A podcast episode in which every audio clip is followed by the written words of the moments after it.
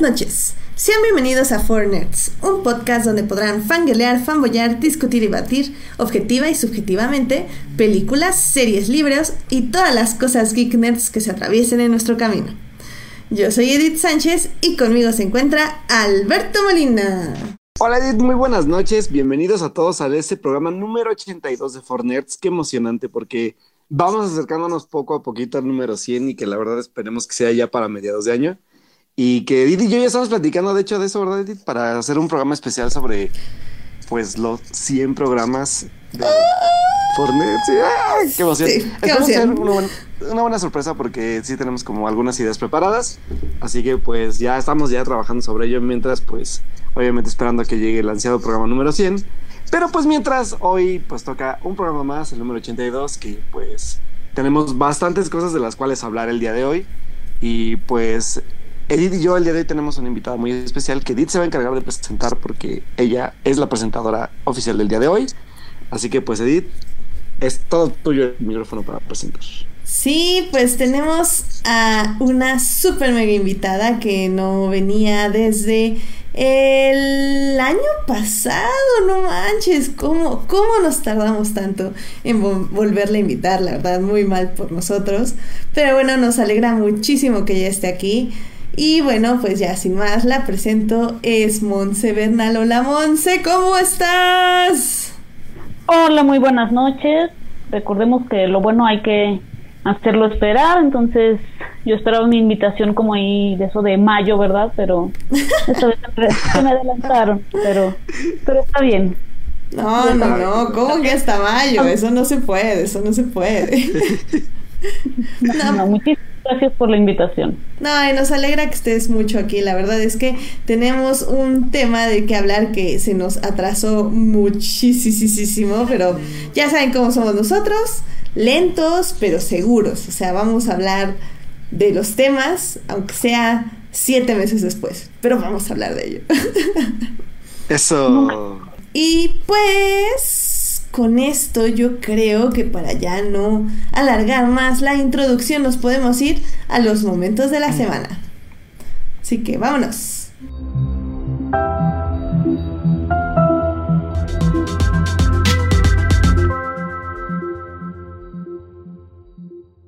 Y bueno, pues ya para ir despertando de este largo puente, es que, ay, no sé, como que nos cayó súper bien el puente, andamos como, no sé, yo ando como apenas agarrando energía, así que, ¿por qué no me cuentan cuáles fueron sus momentos de la semana? Monse, dinos ese momento que te hizo decir la semana pasada, yeah, o algo así.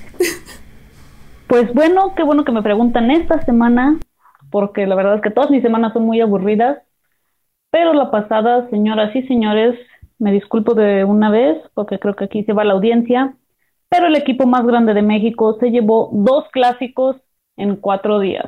Claro que hablo de las Águilas del América. Ah, muy bien, Monse, muy Está bien. Aquí respetamos Sentados de gustos ustedes, y todo demás. todo. Sí, respetamos gustos, sí, sí, sí, eso. sí. Por favor, más respeto. Sí, no, no, no, digo, nadie es perfecto, todos tenemos gustos diferentes. Pero, pero aquí la gran pregunta, ¿esto es qué significa para el América? O sea, ¿solamente emocionar a sus fanáticos? Es ganarle a tu gran rival, o sea, es como si La La Land le hubiera ganado Moonlight. Entiendo eso. Perdón. Puedo entender esa referencia. Team muy light, team muy light. Ya, ya, ya, bye.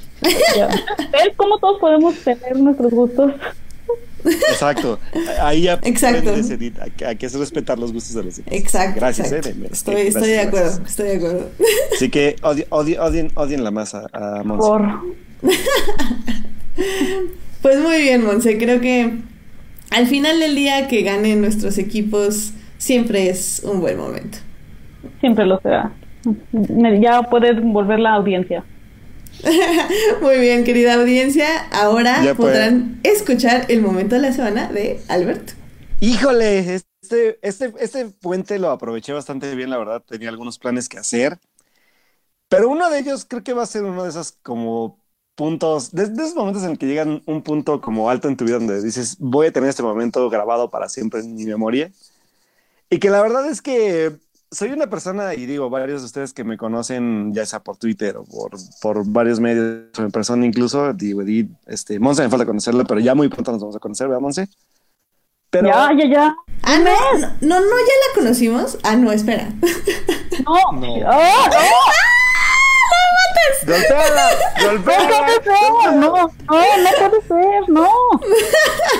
¿Por qué mi ¿Por qué? Ya, hoy fue una broma, relájense. Ay, oíla, oíla. Bueno, ¿para qué? Lo que, lo que se le pasa coraje a Monse. ¿Cómo le Es que, es que era, sí, ya, bueno, va, sigue Alberto. Sí, bueno, el chiste es que, pues la verdad es que algunos sabrán que soy un poco miedoso para muchas o algunas cosas. Pero este fin de semana decidí como retarme a mí mismo. Ya, bueno, ya tenía el plan desde hace un, rato. Eh, y, pues la verdad es que decidí retarme a mí mismo y hacer algo que no muchos atreverían a hacer, que la verdad es que ni siquiera yo me explico cómo me atreví a hacerlo, pero pues a veces también la curiosidad te mata y pues son experiencias que a veces sabes que vas a valorar de por vida. Y sobre todo porque también lo relaciono mucho con los cambios que pues ya ustedes nos, me han escuchado hablar aquí en el programa sobre qué he dado en, en el último año sobre todo de mi vida. Y pues una de estas sesiones que fue toda una experiencia y una gran vivencia fue pues haber saltado de un avión en paracaídas. Wow. la verdad es que la verdad es, sí, eh, vi las fotos y la verdad sí me dio envidia, no de la buena porque esa no existe, pero sí yo dije, yo quiero estar ahí. Sí, y la verdad es que es, es algo bien bonito porque son como retos personales y son experiencias que no se te olvidan. Y sobre todo porque pues a final de cuentas eh, vences miedos, este, vives algo que nunca habías vivido y son experiencias que neta sí, puedo decir que son como varias etapas que vives en el proceso de hacerlo. La, o sea, en la parte entre que estás expectante de hacerlo porque es emocionante en, como sentirlo, el miedo que te da a los dos segundos antes de verte a una orilla de un avión y saltar. Y la, la, otra es disfrutar tal cual la caída y, y el planear sobre el paracaídas viendo todo un paisaje enfrente de ti, sobre todo que yo, por ejemplo, tenía súper cerca el, Popocatépetl, que se veía hermoso ese día, estaba un poco nublado, pero con una fumarola muy padre. Y la verdad es que, pues sí, creo que si ustedes por lo menos son algo miedosos así como yo, ese es un gran reto para ustedes, sobre todo, digo, ustedes, muchos lo saben, tengo algunos problemas con, con ansiedad y algunos también aspectos con, con el, el vencer miedos, pero ese fue como un gran reto sobre, sobre ese tipo de cosas a trabajar, ¿saben? En, eso como reto personal en la vida. Y es una experiencia bien bonita, la verdad es que si me lo preguntan, yo creo que lo volvería a hacer porque ya sé lo que es y me gustaría ahora sí como vivir un poco más la experiencia ya quitándome un poco más el miedo, un poco más consciente de lo que haces, porque la verdad es que cuando lo haces estás como en un bloqueo raro, cuando ya lo haces y ves que ya saltaste es como de, güey, ¿qué estoy haciendo? Pero es algo muy, muy interesante de hacer y la verdad es que por ahí muchos me decían, no, yo igual si me estoy muriendo igual lo haré. No, háganlo cuando están bien, que estén vivos y sobre todo porque, y voy, no voy a negarlo, la, la caída es, es, la parte más impactante de, de, la experiencia porque sí es como, güey, literalmente me estoy tirando a metros de distancia de, del piso literalmente.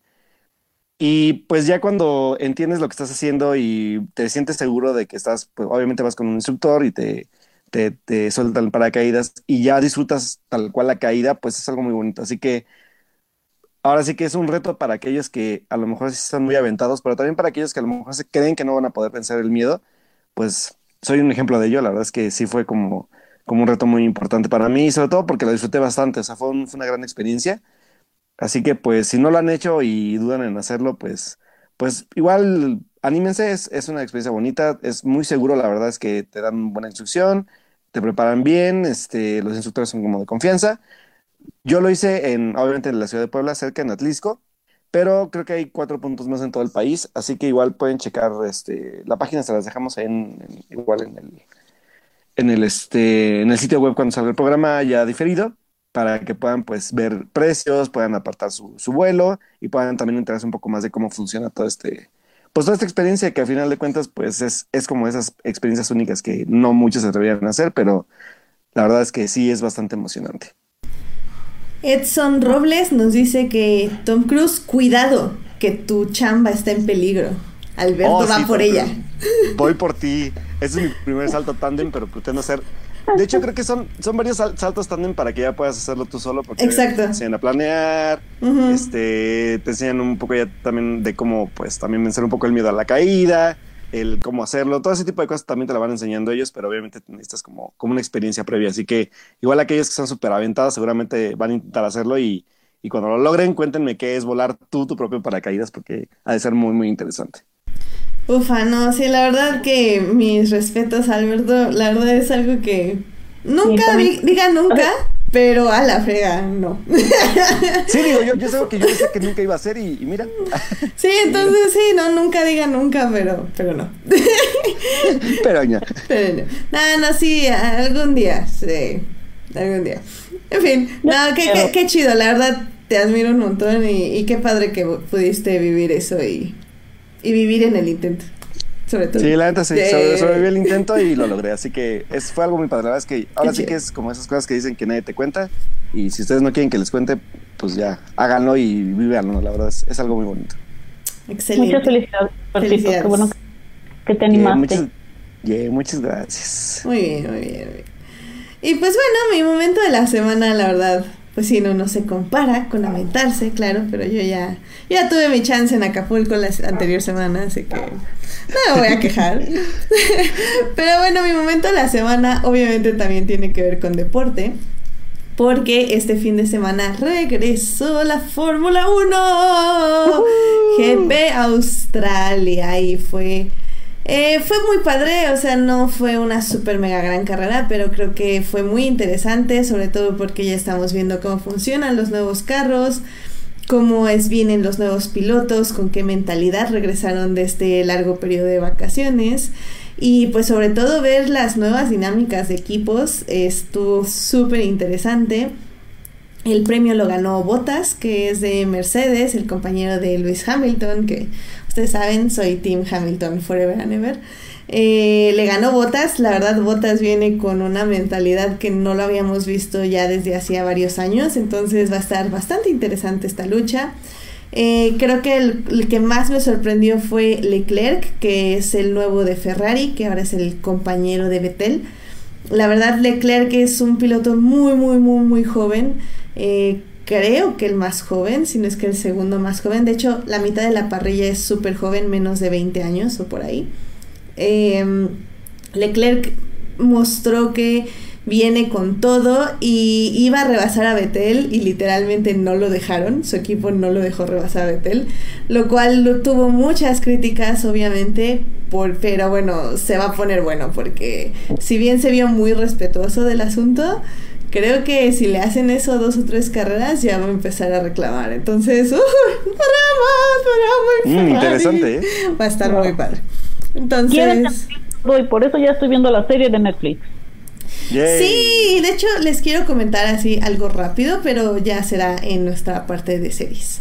Entonces, pues bueno, pues ya con eso creo que acabamos los momentos de la semana.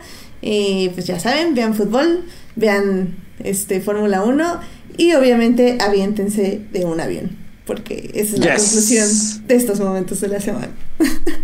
No, en ese orden en particular, ¿verdad? Pero... Puede ser en ese orden, lo que ustedes gusten.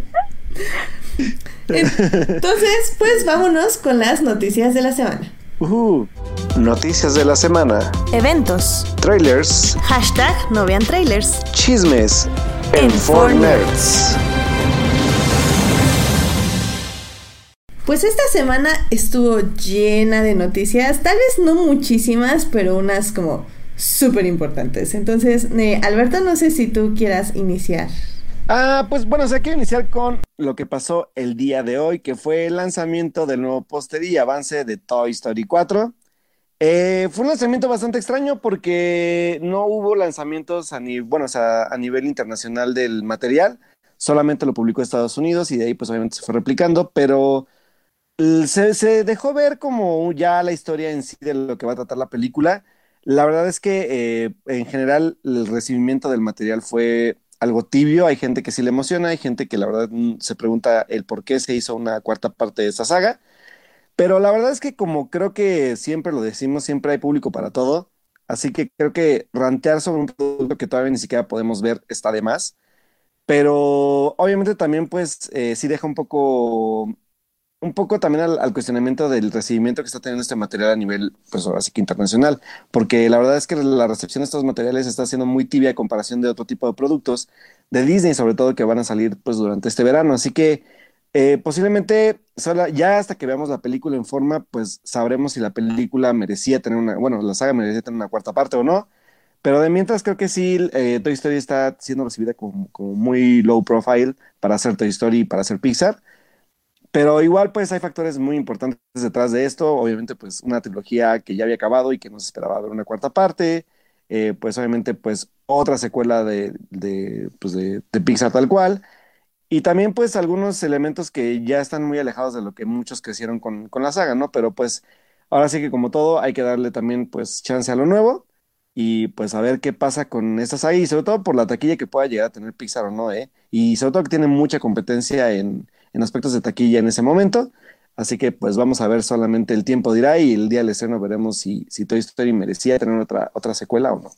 Todo ese Mm, recibimiento tan tibio también es precisamente porque son personajes y es una trilogía, que ya no va a ser trilogía, con la que crecimos y nos encariñamos tanto que es así como, no la toquen, así fue perfecta. Entonces como que ya no queremos ver, ver algo más, ¿no? O sea, yo pues trato de ser optimista, ¿verdad? Le voy a dar la oportunidad, ya si no me gusta, pues todavía voy a tener la trilogía. Sí, y buen punto. Y la verdad es que, ahora por eso digo, al final de cuentas también hay que hay que entender también, creo que la saga ya va para otro tipo de generaciones y obviamente retoma algunos personajes olvidados, pero también algunos conceptos ahí interesantes que, mostró el tráiler. Pero digo, o sea, siempre está, siempre como todo en Pixar, a veces creo que es como el beneficio de la duda. Tenemos como dudas sobre si una secuela va a ser buena o no, y nos ha pasado con varias de Pixar, pero al final de cuentas, Toy Story creo que en sus tres partes nunca ha decepcionado, así que vamos a ver qué pasa, porque incluso recuerden que este guion estaba a punto de ser desechado por, por Disney en sí, pero Pixar defendió el proyecto y salió adelante también con el guion que se había escrito previamente. Sí, o sea, mm, recuerden, o sea, no, no todo es para nosotros, eh, justo como lo dijeron, ese es nuestro lema. Y pues ya, pues verlo como es y al final del día sí. O sea, hashtag no vean trailers. Y pues ya, veamos qué depara esto en el cine o cuando salga subtitulada en sus medios favoritos. Y así. Muy bien, muy bien. Como Edith lo hace siempre. Exactamente, todavía estoy esperando How to Train Your Dragon 2. Así que ahí vamos. ¿Dos? ¿Dos? Digo, tres. Ah, yo dije, no, no. es que la dos no me acuerdo de nada, así que también la estoy esperando. no, sí, la, así que así vamos, poco a poco, chicos. Está bien, está bien. Em, pues bueno, otra de las como noticias importantes creo yo fue que ya Disney oficialmente compró a Fox. Entonces que Ripley ya es princesa Disney. Jay. Uh. I guess. Con esto pues ya obviamente Disney tiene pues lo que es ABC, Disney Theatrical Productions, 20th Century Fox, 20th Century Fox Television, Studios, Fox Sharelight, Fox eh, Network, Sky, Star, Hulu, eh, FX Networks, Pixar, Marvel, Lucasfilm, Disney, uh, Touchstone Pictures y ESPN, así que... No, los deportivos no. No, bueno, los deportivos no de Fox, esos están viendo cómo los venden porque no pueden tener ESPN y Fox Sports. Lo cual también quiere decir que hay como algo raro ahí que va a pasar, sobre todo porque, por ejemplo, Fox maneja lo que es Fórmula 1 aquí en México. Entonces, eso va a estar interesante, ¿eh? Pero, pero bueno, todo lo de Fox, menos deportes, ya lo tiene básicamente Disney. Con eso están consolidándose pues como la empresa que ya sabemos que va a dominar el mundo. Eh, reitero nuestro interés para que Disney compre For Nerds. Estamos aquí, disponibles. Por favor. Este, Yo también estoy venta por quieren planear mis próximos 15 años de vida. Sí, sí, claro, claro, estamos, estamos abiertos a opciones, pues, o sea, lo que Disney guste hacer con nosotros. y, y, ofertar. Sí, claro, claro, porque pues, sí queremos negociar algo, tampoco como que les vamos a firmar inmediatamente, pero podemos hablarlo, ¿sabes? O sea, no hay- Ah, no somos tan fáciles. Exacto. exacto, exacto. Hay que tener un Pero- poquito de dignidad al final. Pero, pero Disney, call us, please. Call, call us maybe. Con los maybe. Pero pues sí, entonces pues esto ya va para apoderarse del mundo, así que va a estar va a estar interesante ahora que se queda, que se va, que se rebotea, que se vuelve a hacer que no. De hecho, en esto entra un poco la noticia de que Netflix canceló la serie eh, One Day at a Time ¿Sí? que le gusta muchísimo a nuestra escucha Joyce y que de hecho yo empecé a ver y sí me estaba agradando bastante, pero bueno, después de tres temporadas la cancela Netflix, un poco justo por este asunto y de hecho eh, tanto esta serie One Day at, at a Time como todas las de Marvel que incluye Daredevil, Jessica Jones, Iron Fist y Luke Cage pues justo no pueden tocar Disney durante los siguientes tres años, si no me equivoco por justo este tipo de contratos de que se movieron a otra empresa. Así que ni siquiera es como que las pueden rescatar. Tal vez los personajes de Marvel los pueden usar en otras series, pero como tal, la serie de, de Daredevil, Iron, Iron Fist, perdón, este... Luke Cage y Jessica Jones, pues ya valieron. Bueno, de Jessica todavía nos queda una temporada más, pero pues al menos durante los siguientes tres años no vamos a saber nada de estos personajes de nuevo. En series solitarias, al menos. Y fíjate que son diferentes las, estos blindajes, ¿no? Que, como les llamamos. Porque estaba leyendo que de One Day at a Time parece que el, este blindaje es por menos tiempo. Porque, por ejemplo, con American Vandal serían hasta cinco años en que nadie la podría tocar. O sea, porque muchos decían, bueno, la canceló Netflix, pero si es de CBS, porque no la mandan ya pues directo a CBS? Y dicen, pues es que no se puede. Igual las de Marvel decían, podremos ver Daredevil o Jessica Jones en Disney Plus y pues la verdad no, es precisamente por, por este trato al que habían llegado con ABC. Igual pasa, o sea, también hay que entender que One Day at a Time no la cancelan porque sean racistas, porque, o sea, bueno, sí son, vamos, sí son, pero no es el- la razón, ¿no? O sea, porque pues al final, al final del día lo que Netflix va, va a querer, lo que ya quieren hoy, es quedarse únicamente con sus propiedades, o sea, material exclusivamente original de ellos. Y Sí. para eso ya se llevaron a Ryan Murphy, a Shonda Rhimes y a varios genios de la televisión.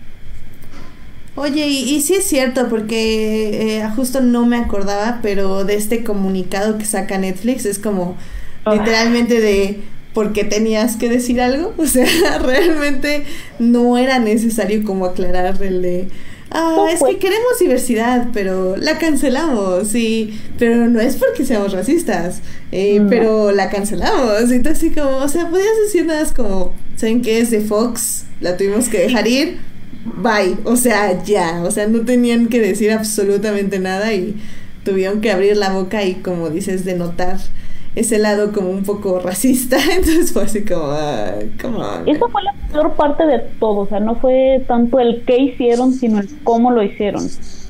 Porque, o sea, si lo hubieran cancelado nada más como las demás, o sea, pues si la gente igual hubiera hecho sus hashtags, ¿no? De save tal serie y no sé cuánto.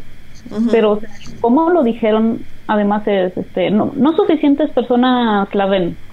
Y, pues, o sea, pero ¿cuánto es suficiente? Porque para empezar, Exacto. Netflix nunca nos da números más que cuando le conviene. Ni siquiera con Roma dieron números.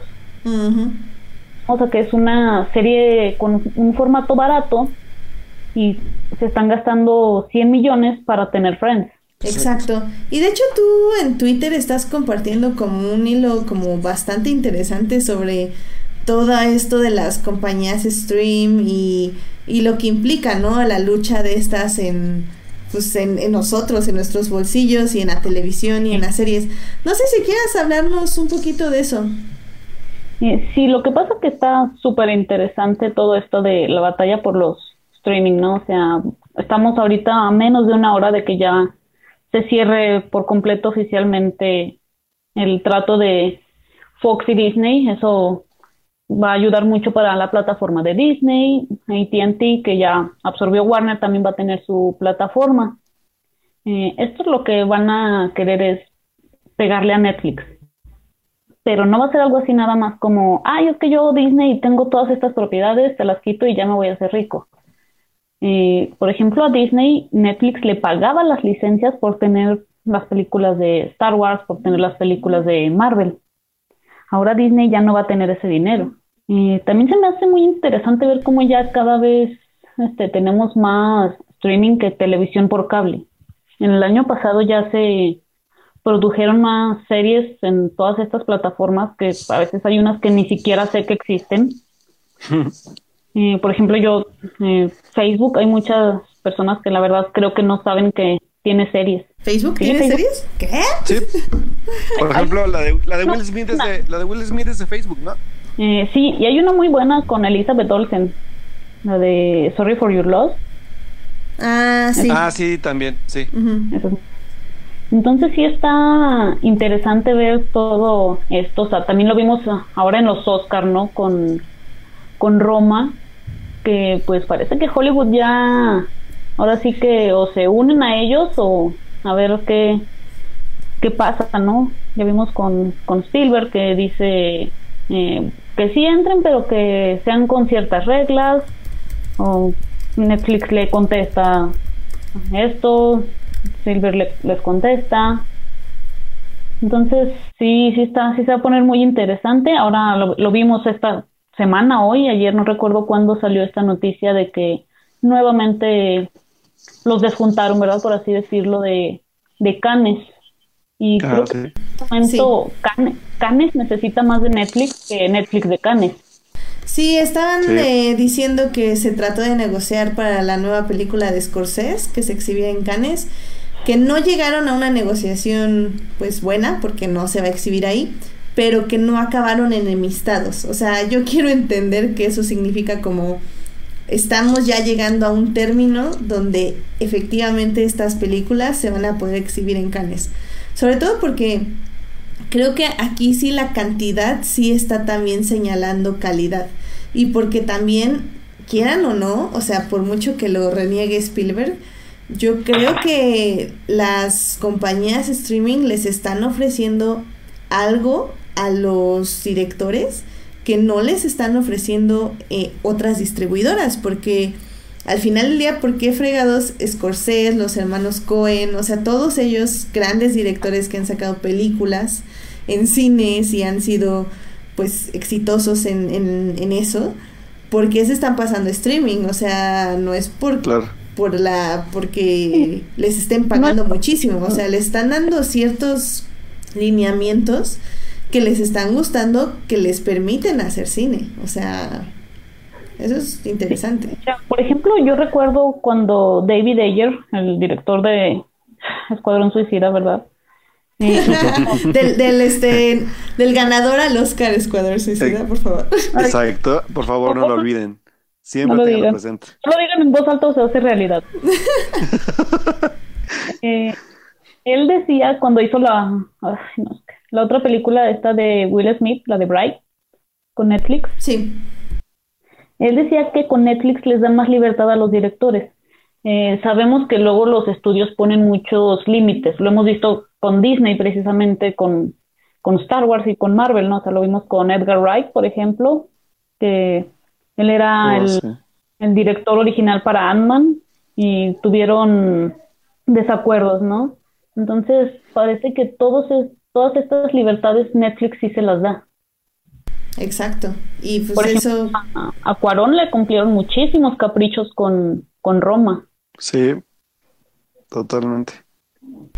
Entonces, sí. pienso que eso es lo que les está llamando a todos estos directores. Spielberg sabemos que a cualquier estudio que llame le van a dar los millones que él quiera, pero también hay muchos directores que están empezando y que un estudio no les va a soltar tanto dinero, no les va a dar eh, para hacer una película y que recorra todo el país. Entonces, también por eso eh, muchos están yendo con Netflix. Exacto. Ay, pero sí, no, chicos, este, este tema tiene hilo, hilo, hilo, hilo, y pues definitivamente lo vamos a ir tratando no solo en este podcast, sino en todos los que siguen, porque pues al final del día, como el hilo de Monse en Twitter, pues siguen saliendo noticias, siguen saliendo argumentos que benefician a unos u otros. Y pues es un tema... inesperadas. Sí, es un tema que al final del día está evolucionando y que la, tanto los directores como los creadores, como las distribuidoras, como las plataformas se van a tener que ir adaptando y esto es un... ¿Cómo se llama? Cuando estás como negociando y uno da y otro quita y así. Entonces, va a estar, va a estar bueno.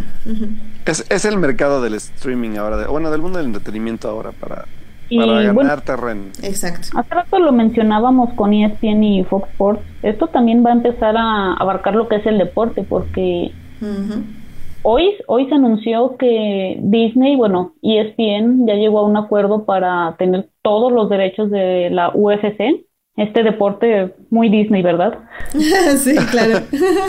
claro.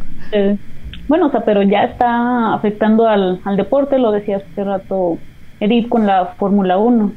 Sí, claro, de hecho la Fórmula 1 ha, tenido cambios también estos últimos años. Eh, pasó, ahorita ya la tiene Liberty Media, que es una empresa gringa. Y pues justamente el año pasado de hecho creció mucho la audiencia y creen que se ve justo a que ya están cambiando la forma en que se está vendiendo la Fórmula 1 y pues eso es lo que quieren, o sea, que más gente la vea. Y de hecho, una de las cosas que se están viendo es que Netflix pueda transmitir Fórmula 1. Y que esto empezó pues justo con el documental. Entonces eso me parece súper interesante porque efectivamente creo que muchos tenemos contratados de una forma u otra cable solo para ver la Fórmula 1. Entonces el hecho de que ya quieran que pase por Netflix o que su aplicación algún día sirva tal vez, eh, también ya nos está haciendo alejarnos de, de, cable y de cómo vemos los deportes. Y esto y con básquetbol y fútbol y ya lo intentaron con Chivas TV y la frega de media. Entonces ahí vamos, ahí vamos, son baby steps, pero se están dando, se están dando. Eh, Amazon ya lo hizo la temporada pasada de la NFL. de la NFL, ajá partidos de jueves por la noche y estaba muy padre porque tenían la opción de tú elegías con quién escucharlo, o sea, narrado, o sea, eran o dos hombres o dos mujeres. Ay, wow. Eso no lo sabía. Es algo que Netflix, por ejemplo, todavía no hace y ayer, por ejemplo, estuvo Ted Sarandos en una conferencia y dijo que al menos ellos todavía no tienen planeado tener programas en vivo, ni deportes, ni nada en vivo algo que pues Amazon ya hizo. Sí, digo, y, y, en ese tipo de detalles están como también las ventajas competitivas de cada contratación, ¿no? O sea, digo, a lo mejor eh, Netflix tendrá catálogo amplio de películas y de series, pero por otro lado Amazon hace este tipo de cosas. Y también creo que pasan hasta conciertos ya en Amazon Prime, ¿eh? O sea, también este tipo de contenido también va aumentando como, y también las ventajas de cada, cada plataforma que también van haciendo acercarse al público de diferente u otra forma o de preferir una sobre otra. Entonces, como dice Monse, al final de cuentas, se acerca una batalla bien interesante de la, de, de la parte de streamings. Cuando se lance Disney Plus va a estar aún más y, pues la verdad es que pues se viene un buen, un buen como showdown entre compañías, así que hay que estar bien pendientes sobre todo de hacer un análisis, sobre todo del contenido que ofrecen y de cómo van creciendo o cómo van cayendo, ¿eh? Oh, sí. Y aguas porque la próxima semana se anuncia también la, la plataforma de Apple. Oh, sí, es cierto, el 23 creo, ¿no? 25. 25. Ellos dijeron que van a tener un contenido más, más serio, ¿no? O sea, que no van a tener cualquier... No, no recuerdo cuál fue la palabra que usaron, pero sí van a ser como los fresas, ¿no? Por así decirlo. Claro. Pues está, va a estar interesante que en sí eh, Apple pues ya tiene una plataforma que no da contenido original, pero que sí está ya muy bien establecida. Entonces, al menos podemos esperar que no va a tener fallos y cosas así. Entonces, va, va a estar interesante, va a estar interesante. De todas maneras, ya, ya, ya lo habíamos hecho noticias de la semana pasada, ya está planeando algunas series ya para Apple también, incluyendo esta serie con Brie Larson sobre una ex agente de la CIA, por ejemplo, que les comentaba. Entonces también ya empiezan como a agarrar nuevos actores, nuevos talentos o talentos que están emergentes para también empezar a jalar gente para sus plataformas, ¿eh? O sea, hay mucha estrategia detrás de todo esto y también ver qué actores van también jalando para este tipo de proyectos, qué directores, qué productores y todo el, también el, trabajo que a lo mejor Netflix ya había hecho, pues obviamente eh, pues Apple va a tener que empezar de cero, así que pues vamos a ver cómo le va, sobre todo en, en qué tipo de proyectos va eligiendo y cómo los van proyectando, así que también son muchas cosas de crecimiento que le faltan también a, las nuevas competidoras, pero pues viene un camino interesante, así que como espectadores solo nos quedará discernir entre qué sí vale la pena y qué no. Exacto. Sí, porque va a llegar un momento en el que creo que sí vamos a tener que decidirnos por dos o tres, porque van a ser tantas que... Va a llegar un momento. Me estás diciendo que en este momento no tengo que elegir entre 15 series que tengo que ver. o sea. No, pero más como servicios. No, yo, lo sé, yo lo sé, pero es que imagínate, o sea, primero vas a tener que decidir qué series vas a ver ah, para elegir el servicio que vas a utilizar. O sea, va a ser como un trabajo muy cañón de pues sí, de, de elecciones y de... Y, la, y, la, gran pregunta del millón aquí sería, y, se la hago a Monse porque sobre todo ella es la que hace como todo este tipo de análisis muy interesante en su Twitter y porque le interesa mucho el tema. ¿Habrá un momento, Monse, en el que llegue, eh, sobre todo en esta parte de las fusiones de, de, empresas, en el que se esté buscando que solamente entre esta competencia haya solamente una fusión que permita ver todo ese contenido como lo, ha estado haciendo Disney? Eh, yo pienso que Ajá, sí, o sea, me refiero a que, sea solo una opción para que veamos todo lo que queremos ver. Yo pienso que al menos en este momento, como todo pinta, no. Eh, pienso que precisamente ahora sí que como en Game of Thrones van a ir cayendo y los que vayan cayendo los van a ir pues, recogiendo, ¿no? A ver, este, no sé si cae Apple que no plataforma no crezca, va a decir o Disney o ATT, que son ahorita los fuertes, van a decir, a ver, ¿sabes qué, campeón? Vente conmigo. Eh, porque, por ejemplo, igual en la misma conferencia de ayer, Ted Sarandos dijo que al menos no les interesa a Netflix tener series de Apple o no les interesa que sus series estén en la plataforma de Apple. Entonces hoy todos están así como yo, yo, mi plataforma, ¿verdad? Todos muy a la defensiva y pues, así como, bueno, están empezando a ver qué tal ya. Ahora sí que, como dicen, a la hora de los fregadazos, ¿no? Claro. A ver quién aguanta más.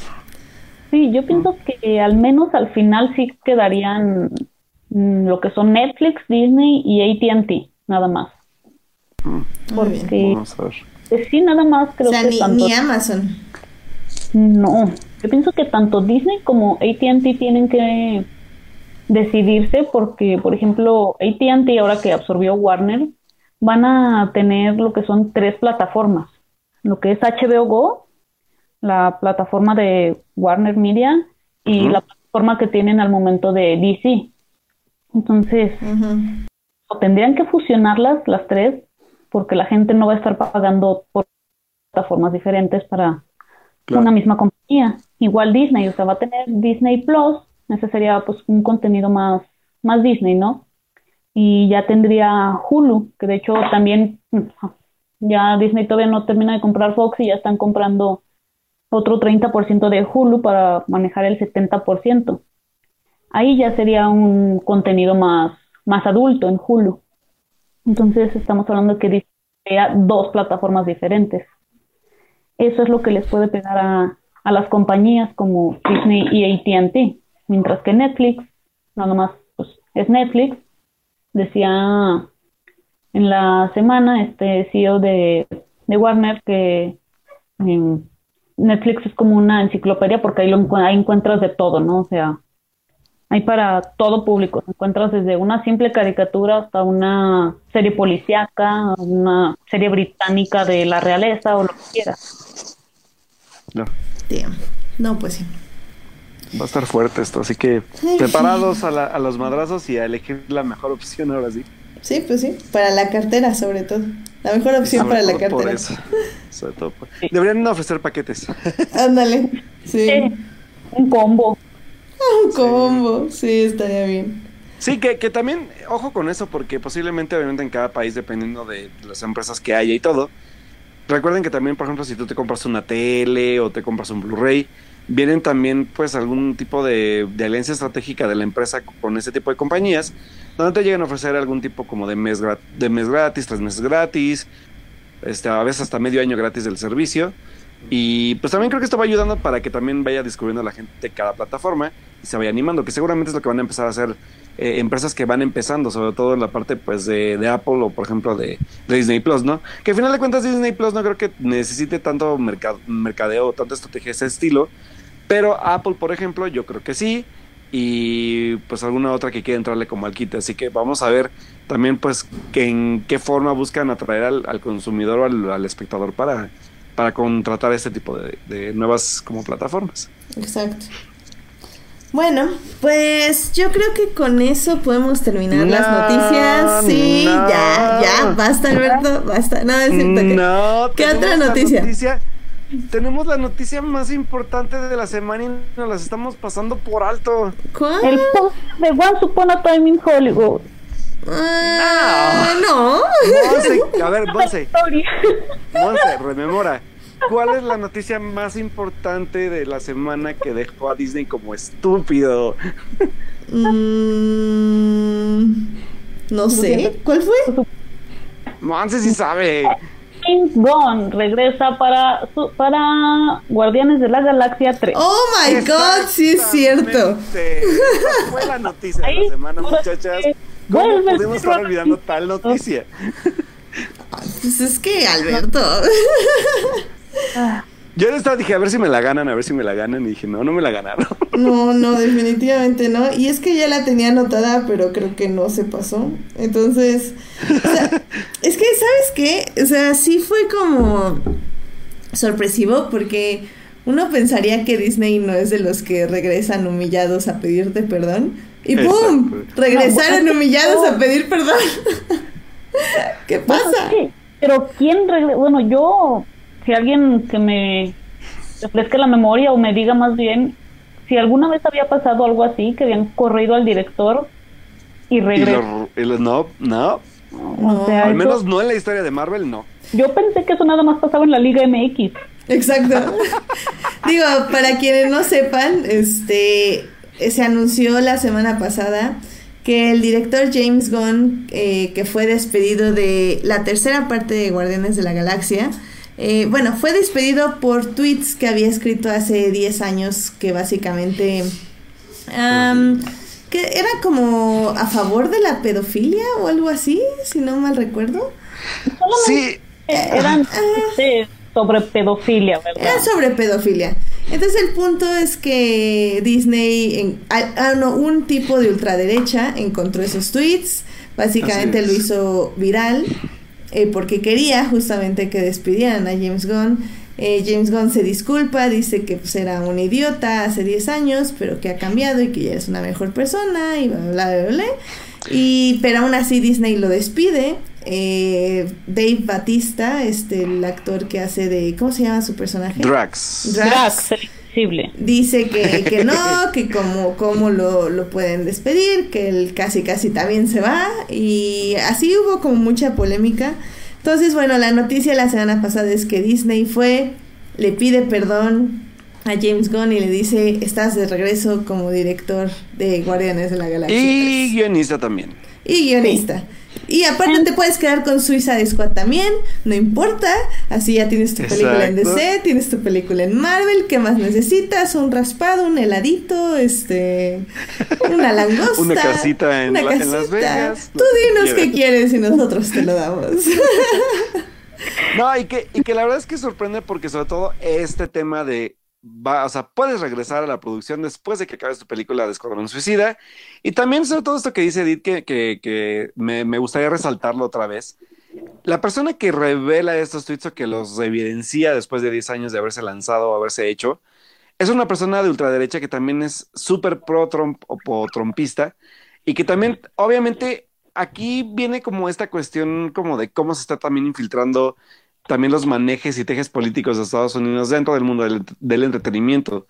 Y obviamente, pues vino a afectar a, James Gunn porque James Gunn justamente dos semanas antes de que pasara todo esto, había hecho también algunos comentarios en su cuenta oficial de Twitter sobre pues las acciones que venía cometiendo Donald Trump en su pues actual gobierno. Así que también este tipo como de cuestiones sí son como de analizar porque pues pues sí, como dijo James Gunn, fueron tweets que hice hace 10 años donde no tenía ni ni, ni, ni el sentido como de la ahora sí que de las relaciones públicas dentro de este tipo del centro de entretenimiento, porque no era tal cual todavía una persona o un director sobresaliente dentro del medio del, del espectáculo, pero pues que a final de cuentas él dijo, o sea, totalmente me, sí me disculpo por mi estilo del humor que tenía en ese entonces, ya no lo tengo o trato de como de contenerlo más bien, pero sí, pues a final de cuentas son también tweets que ya tienen 10 años y que es como pues voltear atrás a una relación que ni siquiera era tuya y que dijiste, ay, habías hecho esto y, y tiene 10 años, ¿no? O sea, no manches.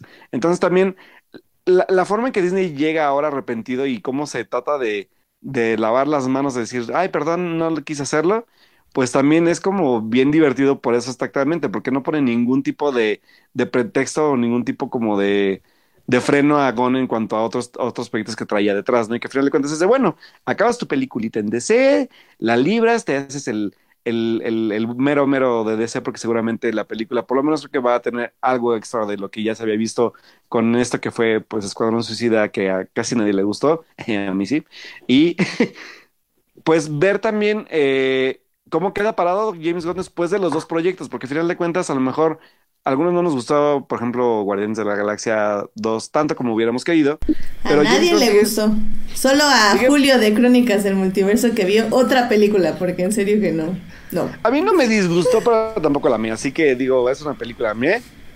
Pero creo que sí, James Gunn vino a marcar también un nuevo estilo dentro del universo de DC, porque de hecho, de DC, perdón, de Marvel, porque también su película fue un parteaguas dentro del, del MCU también. Así que pues Vamos a ver, porque sabemos que James Gunn es capaz de hacer muchas cosas, tiene muy buenas ideas, es un, es un, es un director joven que viene fresco también de, de todo lo que hace en este tipo de, de, productos cinematográficos y blockbusters ahora. Así que yo la verdad es que estoy contento de que se haya regresado porque quiero ver qué, qué va a hacer con esta tercera parte y también no le van a quitar el chance y le van a dejar hacer su película de DC, que también me llama mucho la atención ver qué van a hacer con Escuadrón Suicida ahora que se va a renovar. Así que pues un reboot. Sí, no, y, según yo sí va a ser reboot, ¿no? Según yo. Sí, ya, ya, ya lo confirmaron, es reboot. Sí, y aparte ya surgió un nuevo actor y todo. Sí. Eh, no, mira, eh, Alberto mencionaba este tema de lo político, ¿no? De ultraderecha. Eh, yo me acuerdo, no sé si recuerden, eh, cuando lo, ahora sí que cuando lo echaron, una o dos semanas antes, pasó lo de que precisamente Disney echó de su serie a Roseanne Barr, no sé si se acuerdan. Mm, no, no, no recuerdo. Eh, también eh, corrió a Rosenbar, también por algunos muy... Eh, los de ella, la verdad, sí estuvieron más feos. Ella estuvo esa misma madrugada y Disney dijo, ¿sabes qué? Aquí no, no te vamos a aguantar, Kyle. Entonces, como que siento que también se sintieron presionados de que acababan de echar a alguien de pro Trump muy de derecha y ahora dicen, ay, nos cacharon a los tweets de este otro que de hecho ya se había disculpado hace años por esos tweets. Entonces también creo que esto va a seguir. ¿eh? Hmm. Sí, creo que sí fue unos días antes. Estoy, sí, estoy casi segura que estás en lo correcto. Y digo, al final del día, o sea, el humor de James Gunn a mí no me agrada. De hecho, hay como dos, tres bromitas de Guardianes de la Galaxia que tampoco me agradan para nada. Pero creo que sí era importante como tener esta idea de que la gente sí se puede redimir. O sea, que todos hacemos tonterías en el pasado y mientras cambiemos y realmente mostremos que cambiamos, eh, puedas seguir teniendo como un futuro, se puede decir. Digo que hay que ser un poco equitativos también porque, o sea, hay también casos de mujeres que cometieron como un error y las sepultaron. ¿Quién? Janet Jackson. Ándale, o sea que ni siquiera fue como su culpa y las enterraron en, en el olvido. Y entonces llegues, regresa este Justin Timberlake y vuelve a estar en un Super Bowl y así como, ¿what? Pero bueno, entonces, pero sí creo que la idea de redención es válida. Y pues ya nada más esperemos que eh, Guardianes de la Galaxia 3 sea más amable y que definitivamente sea mucho mejor que la 2, porque la 2 en serio que casi me daba un tiro. Pero así como dice Alberto, o sea, hay que tener en cuenta que la 1 fue bastante revolucionaria en el estilo Marvel. Y aunque la verdad a mí sí me hubiera gustado ver que otra persona dirigiera Guardianes de la Galaxia 3, creo que ah, había un tweet que decía, yo sí quería que, que dirigiera otra persona Guardianes de la Galaxia 3, pero bueno, fue el despido o la razón por la que no grabó James Gunn fue una mala razón, pero fue acertada. o sea, pero bueno. En fin. Pues vamos a, ver, qué porque sí va a estar interesante, sobre todo también por el cómo van a venir estos mm, tejes y manejes no y sí políticos dentro de Disney, ahora que tiene aún más poder sobre el mundo del entretenimiento, pero bueno, solo el tiempo lo va a decir. Sí. Cómpranos Disney, cómpranos. cómpranos, cómpranos. Cómpranos, cómpranos. Porfis, porfis, porfis. Muy bien, pues yo creo que con esto ya nos vamos a las series de la semana, chicos. Vámonos. Uh, vámonos. Series. Televisión. Streaming. En. For Nerds. Oigan, ya hace tiempo que no teníamos series de la semana, lo cual me parece una tremenda cosa horrible porque lo único que vemos son series, entonces no sé cómo pasó esto. Por favor.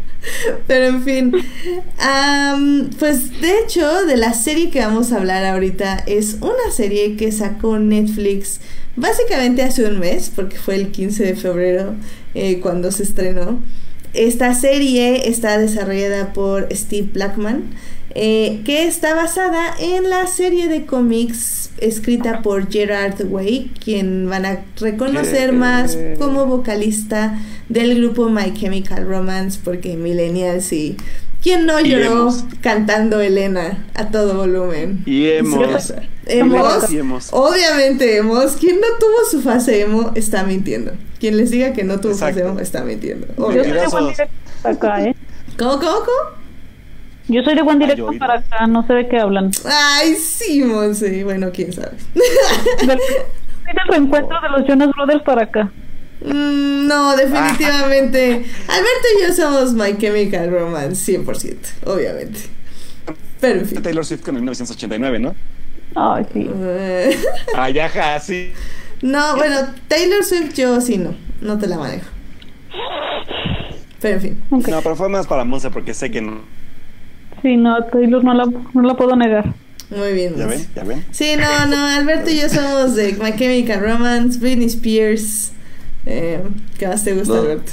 Bueno, pues...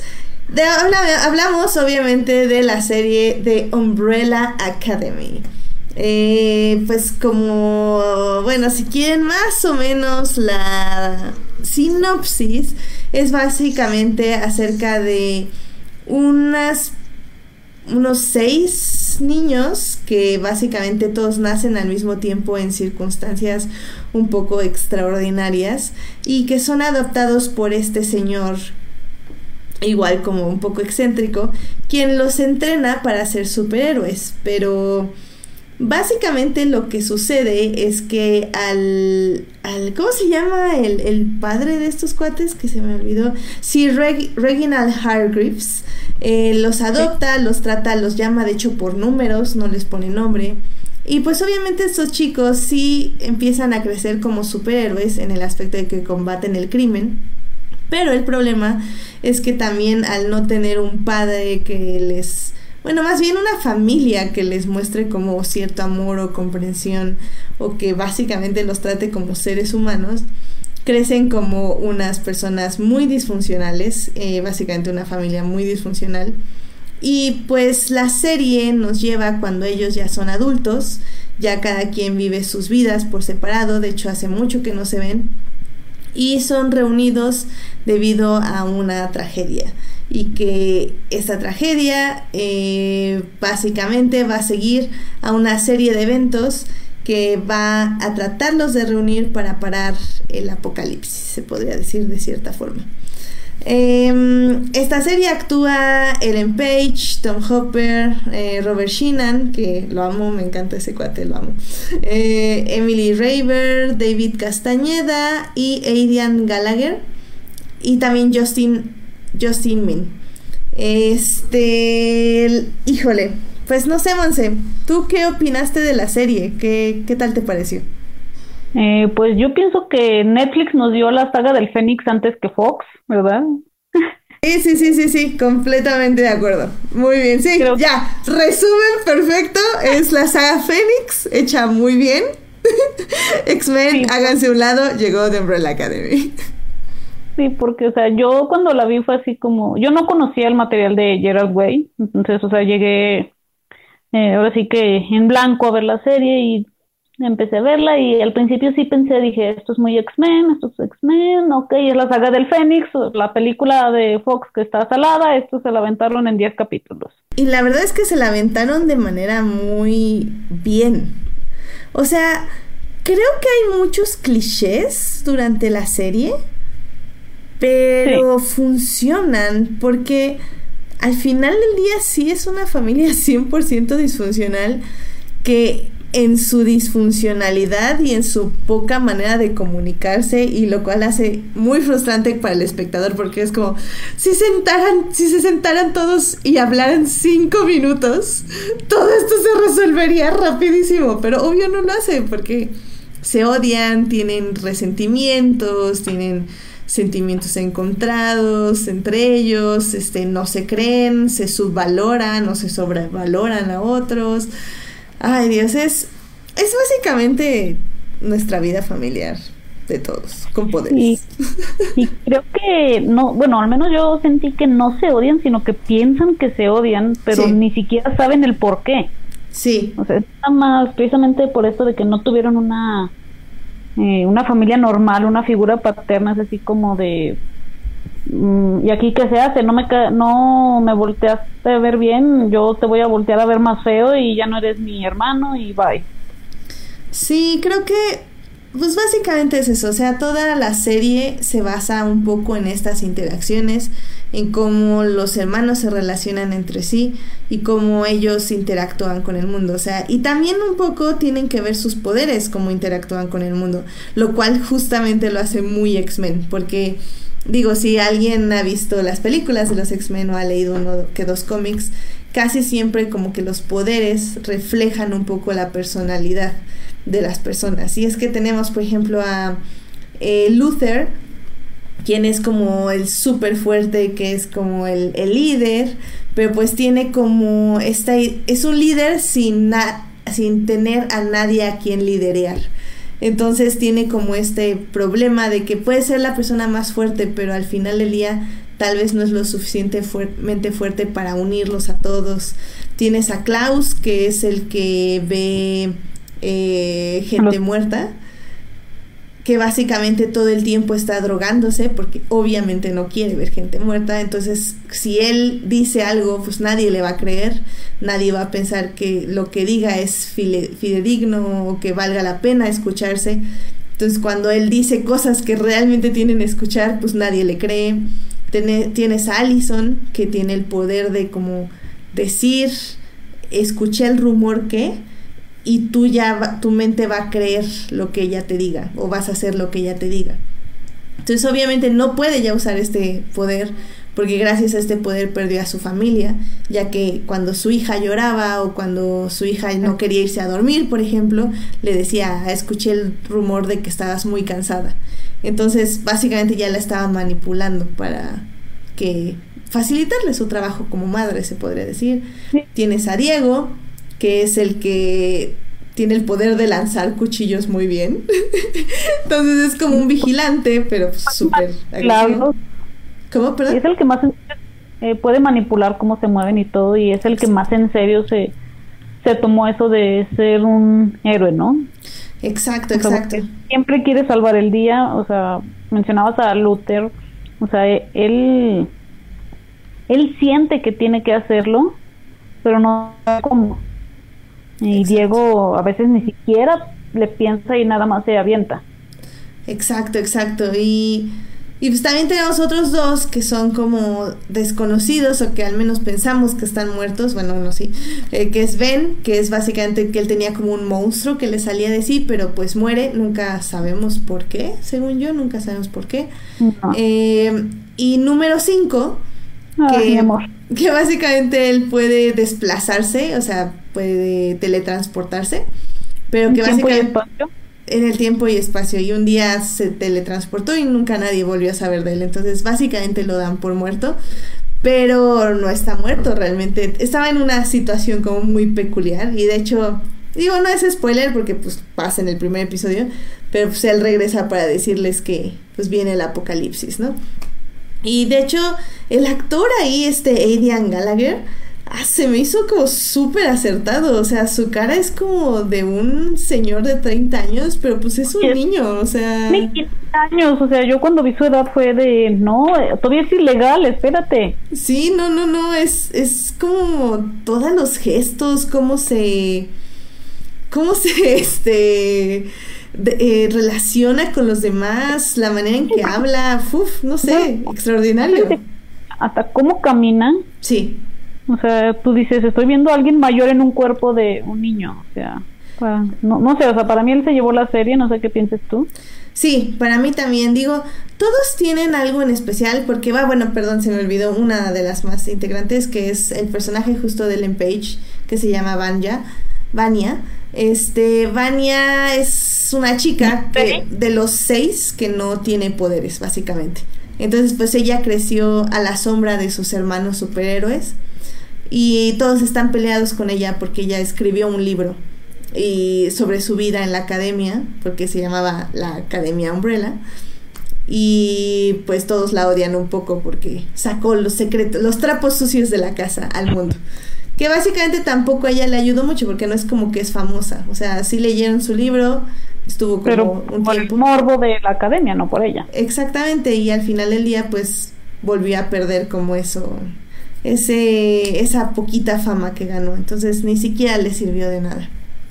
Y, y pues mira, eh, de hecho el año pasado o sea, habíamos discutido que habíamos tenido como esta onda de premio a los peores padres. Tuvimos a Luisito Rey en la serie de Luis Miguel. Tuvimos a la madre de, de Sharp Objects de Amy Adams, que ahorita no me acuerdo cómo se llamaba. También pésima madre. Y creo que este año podemos poner a Sir Reginald Hargreaves perfectamente en uno de los peores padres del año, de este año al menos, del Fácilmente. 2019. Nominado perfectamente para ganar el premio. Y, y Monse, ¿tú por qué recomendarías esta serie? O sea, realmente de la lista de, de las 15 series que nos nuestros espectadores, bueno, digo, nuestros escuchas quieren, tienen en su lista, ¿tienen que subir de Umbrella Academy? Eh, bueno, primero digo que si son 15 series, la verdad son pocas, o no sé si yo no tengo amigos y veo muchas. Y yo sí sí las recomiendo, porque uno, si piensan que es nada más una serie de superhéroes y vuelo y hago explotar cosas y me llevo el día, eh, pues la verdad es que no es así. Se tratan precisamente mucho todos estos temas de la familia, se trata eh, también con personas que a lo mejor no quieren ser héroes y son forzados a hacerlo, ¿no? Y quieren dejar atrás esa vida. Y pues la verdad yo sí se las recomiendo. Obviamente tiene muchos elementos de cómics, de películas de superhéroes, sobre todo de, de X-Men, para ser más precisos, de la saga del Fénix, ¿no? Que eso lo vamos descubriendo pues poco a poco. Y, y creo que... um, creo que 10 episodios está bien. Creo que yo le hubiera bajado otros dos episodios, tal vez lo hubiera dejado en 8. Creo que sí llega un momento donde se extiende un poco la, la narrativa, pero hay episodios interesantes donde realmente experimentaron con, con este universo, porque el universo donde están colocados estos personajes no es nuestro universo, no es nuestra tierra, o sea, van a tener como ciertos detallitos donde se van a dar cuenta que no entran muy bien en nuestro mundo, pero creo que nos meten muy bien en ese tipo de ambientación. Creo que se divirtieron mucho haciéndola. Creo que es una muy buena adaptación de un cómic. lo digo en el aspecto, en, tengan en cuenta que yo no he leído el cómic, pero lo hablo en el sentido de que tienes como este mundo como, como diferente al nuestro, pero al mismo tiempo con muchas características parecidas y que tiene como ciertos elementos de tipo de narraciones y tipo de movimiento de cámara y tipo como de edición que te lleva a pensar como como este tipo de narrativa de Pushing Daisies, si alguien vio Pushing Daisies, creo que de Brian Fuller, creo que es algo así, pero sin ser tan brillante y bonito. Este es más como depresivo y interesante. No que la serie sea depresiva en sí, pero es que de, hecho tiene mucha comedia. Pero híjole, es que nuestros pobres chicos disfuncionales realmente me parte el corazón. Creo que ese fue un acierto que, que no es del todo comedia, o sea, no vas a ver una película de Marvel, ¿verdad? Pero tampoco va a ser un, vas a ver un drama de Batman, ¿verdad? Que es lo más depresivo que hay. Creo que supieron manejar bien, en cuanto también al ritmo. Eh, yo también a lo mejor le hubiera quitado un poco tanto desarrollo del, del villano que para mí se quedó corto. O sea, nunca lo sentí una amenaza, pero pues vemos que al final no era realmente la, la la amenaza mayor a la que se enfrentaba, ¿no? Este grupo de héroes, por así decirlo. Sí, el villano creo que... Creo que descubrimos por qué es el villano muy tarde. Creo que si lo hubiéramos entendido un poquito más desde el principio, pero tal vez hubiéramos alargado mucho la historia del villano, no sé. Sí, o sea, siento que en general sí podría haber durado dos episodios menos. Pero aún así creo que está bien y creo que la vuelta de tuerca ya que tiene después con el villano, que, tiene como otro personaje que se vuelve más villano, se podría decir. Em, creo que funciona muy bien, pero me hubiera gustado ver como algo más progresivo. Evidentemente no se podía porque este nuevo, nuevo villano tiene como esta onda de que obviamente tiene que ser muy explosivo su desarrollo literal y metafóricamente. es muy literal eso de ser explosivo. Sí, sí, sí. Pero me funciona mucho, o sea, creo que creo que en ese aspecto está bien. Yo le hubiera quitado más como a esta onda del inicio. Creo que es un problema de Netflix y lo hemos dicho muchas veces que los tres primeros episodios son como muy lentos en en en desarrollar. ¿No? Ajá. Entonces creo que cuesta mucho trabajo ver los primeros tres episodios, pero ya pasando ahí, ya avanza muy bien toda la serie. Y creo que es, creo que es algo que ya es un sello de Netflix y que tal vez deberían arreglar, pero no sé por qué no lo hacen. En fin, no sé, es algo raro.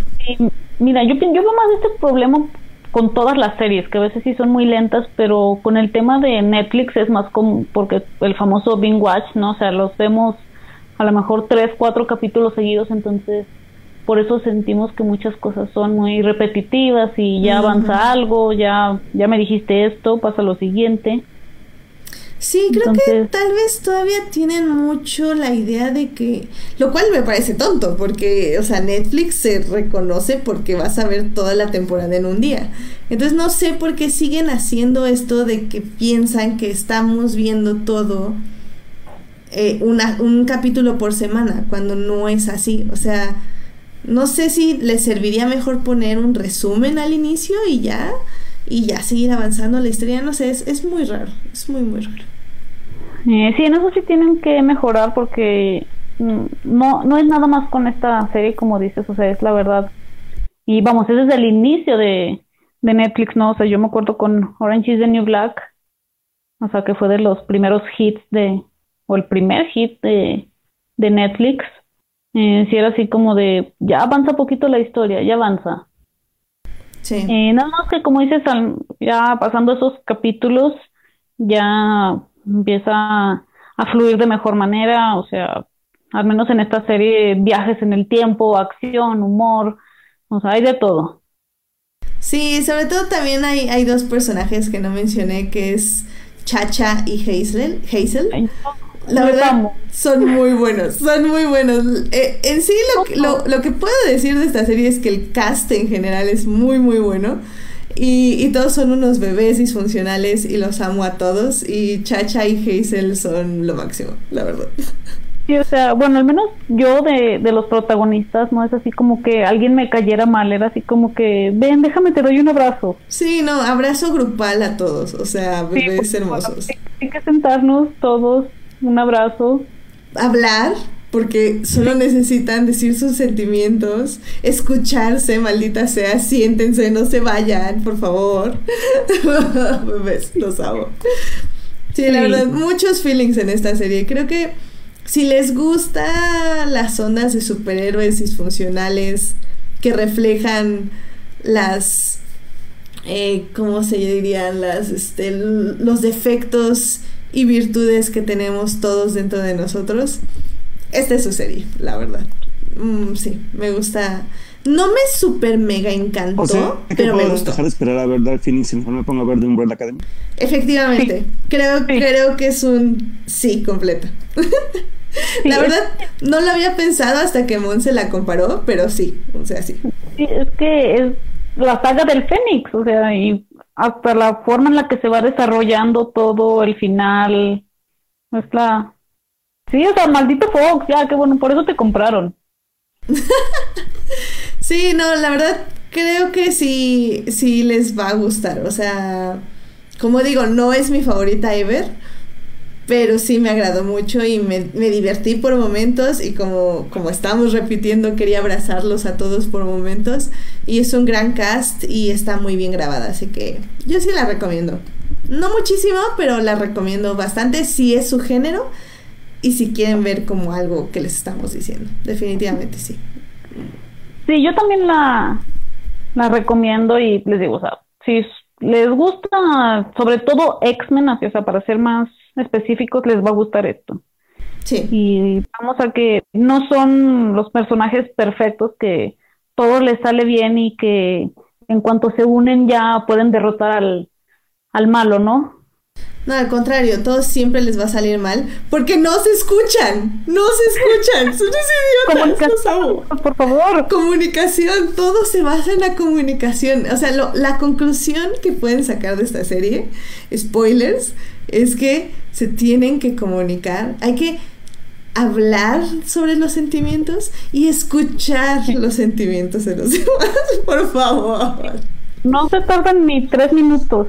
O sea, no, ni uno. O sea, nada, siéntense un minuto y escuchen a la otra persona, maldita sea. Pero ya, los amo. Bueno, pero vamos a que si hicieran eso, la serie duraba dos capítulos, entonces. Y, y sí, y spoiler, spoiler, spoiler. O sea, spoiler. O sea. en fin. Véanla, este, querido público. Pues hablamos también sin spoilers para que la vean. Digo, la verdad yo, yo ya sabía un poco el final de la serie porque Tumblr estuvo poniendo como mil gifs y ya así como ¡No! Pero bueno, fue así como, maldita sea, ni modo. Tumblr siempre, siempre te va a spoilear todo. Ah, sí, pero yo no pensé que la amaran tanto y, y pues obvio también yo me tardé mucho en verla, pues terminé apenas el sábado de verla, entonces, o sea, también es mi culpa, pero ¿por qué? Sí, de hecho, fíjate que recibió mucho amor y Netflix no es como que haya hecho una super campaña promocionándola. Sí, no sé, creo que tiene que ver tal vez como de dónde viene, o sea, como que siento que ya tenía como un fandom como predispuesto a verla, o sea, al ser de cómic, al ser de superhéroe, también yo creo que... También creo que tenía algo Ellen Page también con ella, que como que todos estamos como muy interesados en qué está haciendo. El cast se veía súper interesante, o sea, no es como súper conocido el cast, pero al menos varios yo ya los he visto en varios papeles secundarios. No sé, como que sí tenía algo que te decía, véeme, véeme, véeme.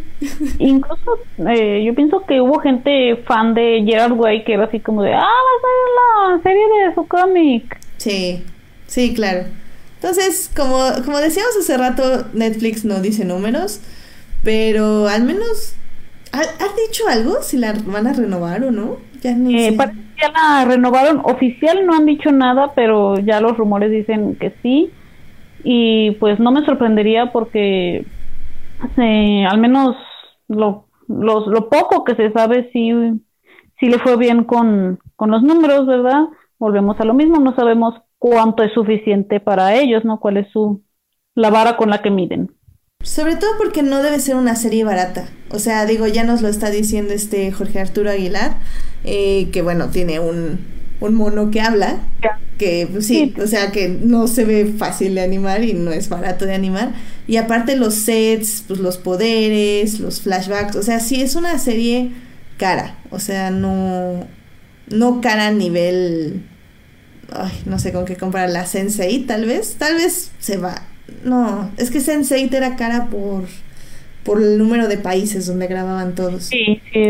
Pero es, es cara en el número de CGI, en el número de sets y, pues de stunts también, porque hay muchas peleas y así. Entonces, pues yo creo que sí, tú, tendría que haber tenido muy buenos números para que Netflix la renovara. Bueno, y vamos a que sí, renovaron Altered Carbon, que es la serie más cara de Netflix que nadie vio pues ¿por qué no renovar esta, no? Ah, mira, y nos dice este Jorge Arturo que vio mucha, mucha publicidad de la serie. Mm, ah, mira, sí, la, la verdad yo, yo soy mala en publicidad, pero, pero bueno. Yo la verdad no, no sé porque no veía mucha tele abierta, pero no, yo no pero veía. de hecho hasta, hasta en Parabuses sabía y todo. Ah, mira. Soy de Sí, no, yo, yo no veo el mundo. yo, vi muchachos. No, pero, o sea, por ejemplo, las carteleras de los parabuses, eh, eh, bueno, sí, obviamente en ciudades más metropolitanas, entre comillas, había como hasta autobuses con, con bueno, como con brandeado de, de la serie, eh, revistas, o sea, sí, sí, según yo sí se hizo ruido de la serie, la verdad. Incluso, incluso en, en YouTube hubo bastante campaña para verla sea, según yo sí hubo. Ah, bueno, pues sí, pues qué bueno, porque creo que vale la pena. Y, y como digo, el cast es hermoso y en serio que está ganas de ir a Toronto a abrazarlos a todos. Creo que ese fue el principal acierto, no sé si hubiera funcionado con, con otras personas, porque eh, al menos yo quedé enamorada, ¿verdad? Sobre todo con, con cinco, que ah. pienso que es la tarea más difícil. Sí. Que de hecho ya casi se rendían, porque no encontraban a un niño que pudiera hacer ese papel hasta que llegó él y fue así como, no manches, milagro del Señor. Sí. entonces yo pienso que ese fue el principal acierto, ¿no? Que... Porque puedes escribir personajes buenos, entrañables, pero a veces para encontrar a quien sea ese personaje está, está difícil. Sí, por ejemplo, a mí me encanta este Robert Sheehan porque bueno, yo soy fan de él desde Misfits, entonces verlo en un papel mm, un poco parecido al de Misfits, pero con muchísimo más emociones, como más sentimientos fuertes. Sobre todo hay un momento donde tiene como un episodio que básicamente está como dedicado casi a él. Ah, es un episodio que hasta te sale la lagrimita, en serio, qué bien actúa ese cuate. O sea, puede parecer fácil actuar como un drogadicto loco, no, no es para Pero, híjole, no, él, él lo hace increíble y sobre todo esos cambios que tiene cuando de pronto muestra este grado de emociones como súper fuertes. No manches, es como, ay, ¿por qué te amo tanto? Detente. Es un personaje que cualquiera que sea su emoción la, la expresa demasiado. O sea, cuando está feliz, o sea, lo canta, ¿verdad? Hace lo que lo que sea por demostrar que está feliz, cuando está drogado, cuando lo vemos deprimido, no quiere ni salir. Sí, muy padre.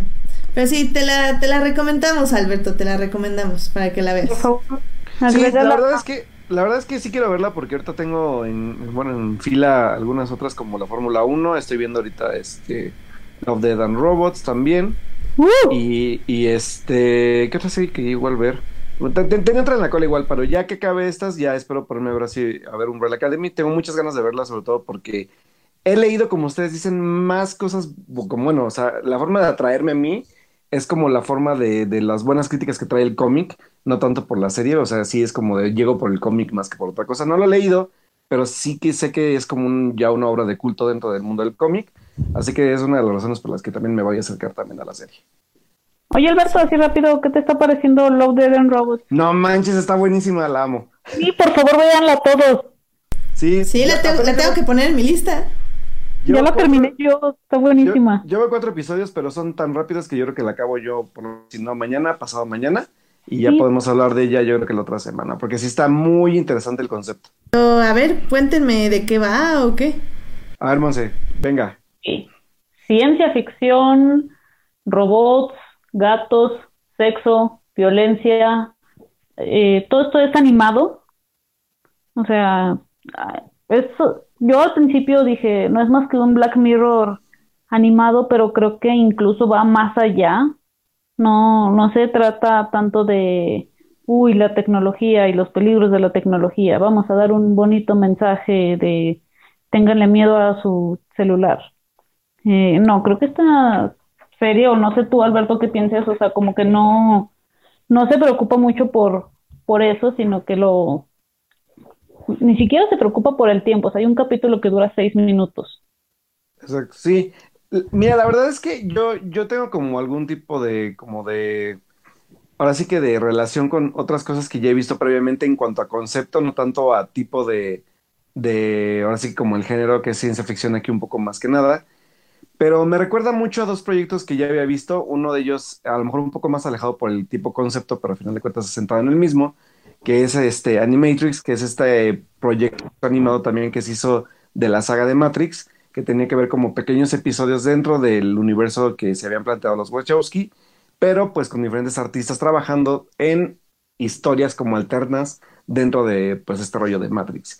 Y otro que también recordé mucho es un proyecto que se hizo de este juego famosísimo creado por, por Bungie y de Microsoft, que es Halo, que también fue una película que según yo se llamaba Halo Legends, que reco- recopilaba creo que seis historias dentro del mismo universo, pero con diferente estilo de animación, que también tienen que ver obviamente con ciencia ficción, algunos eran un poco más como, como historias que tenían que ver con algo más como contemplativo, como la, la relación de una pareja de, de soldados, este, otros sí tienen que ver más con la violencia de, de la guerra. O sea, este tipo de proyectos que se me hacen muy similares a este en cuanto a que artistas de, de, pues, de diferente estilo visual cuentan pequeñas historias en, poco tiempo, pero que cada una tiene como que ver con un tema pues, principal o un hilo conductor, que en este caso pues es como, o sea, puede decir como un tipo de futuro distópico donde la tecnología nos ha alcanzado por demás a los humanos Sí, no, que ya no la verdad- que nos sobrepasa más bien y que ya nos está sobrepasando y que más bien son como las consecuencias de sobrepasarnos en ese estilo. No, no, solo de formas como muy, muy genéricas, sino, por ejemplo, el primer episodio es un, un episodio muy interesante sobre, Sí. pues, eh, sobre no tanto la tecnología, sino también como, cómo sobrevivimos a ella y las situaciones que nos suceden. De hecho, el primer episodio se, se me hizo súper bueno, la verdad.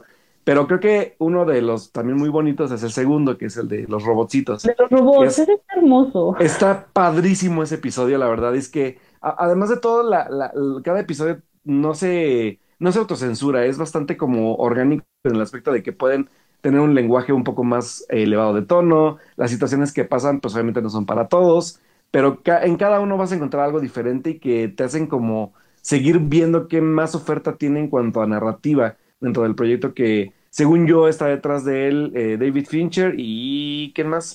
Y Miller, Y Tim Miller, exactamente. que fíjate que a mí esto, ay, no sé, ahí voy otra vez yo, ¿verdad? De tonta a creer. Pero esto de Tim Miller como que me da un poco de esperanza con la nueva película de Terminator. Pues ah, sí, es cierto, tiene atrás también el proyecto, pero pues hay, hay que ver que pues cada proyecto tiene como también gente, además de ellos, detrás de esto. La verdad es que yo no tengo mucha fe en Term- Terminator, pero pues la curiosidad me podrá matar para verla, sobre todo por la aparición de Linda Hamilton. Entonces, eh, sí. digo, la verdad, la verdad es que, eh, sobre todo eh, regresando un poco a la serie de, de Netflix, sí creo que es recomendada para verla a aquellos que gustan de ciencia ficción, de la animación sobre todo, porque a mí me encanta la animación. Y, y, lo- y la- y lo- los estilos de animación están muy, muy, muy bien realizados cada uno, o sea, son muy diferentes uno del otro. Y pues sangre, robots, sexo, violencia, ¿qué más quieren?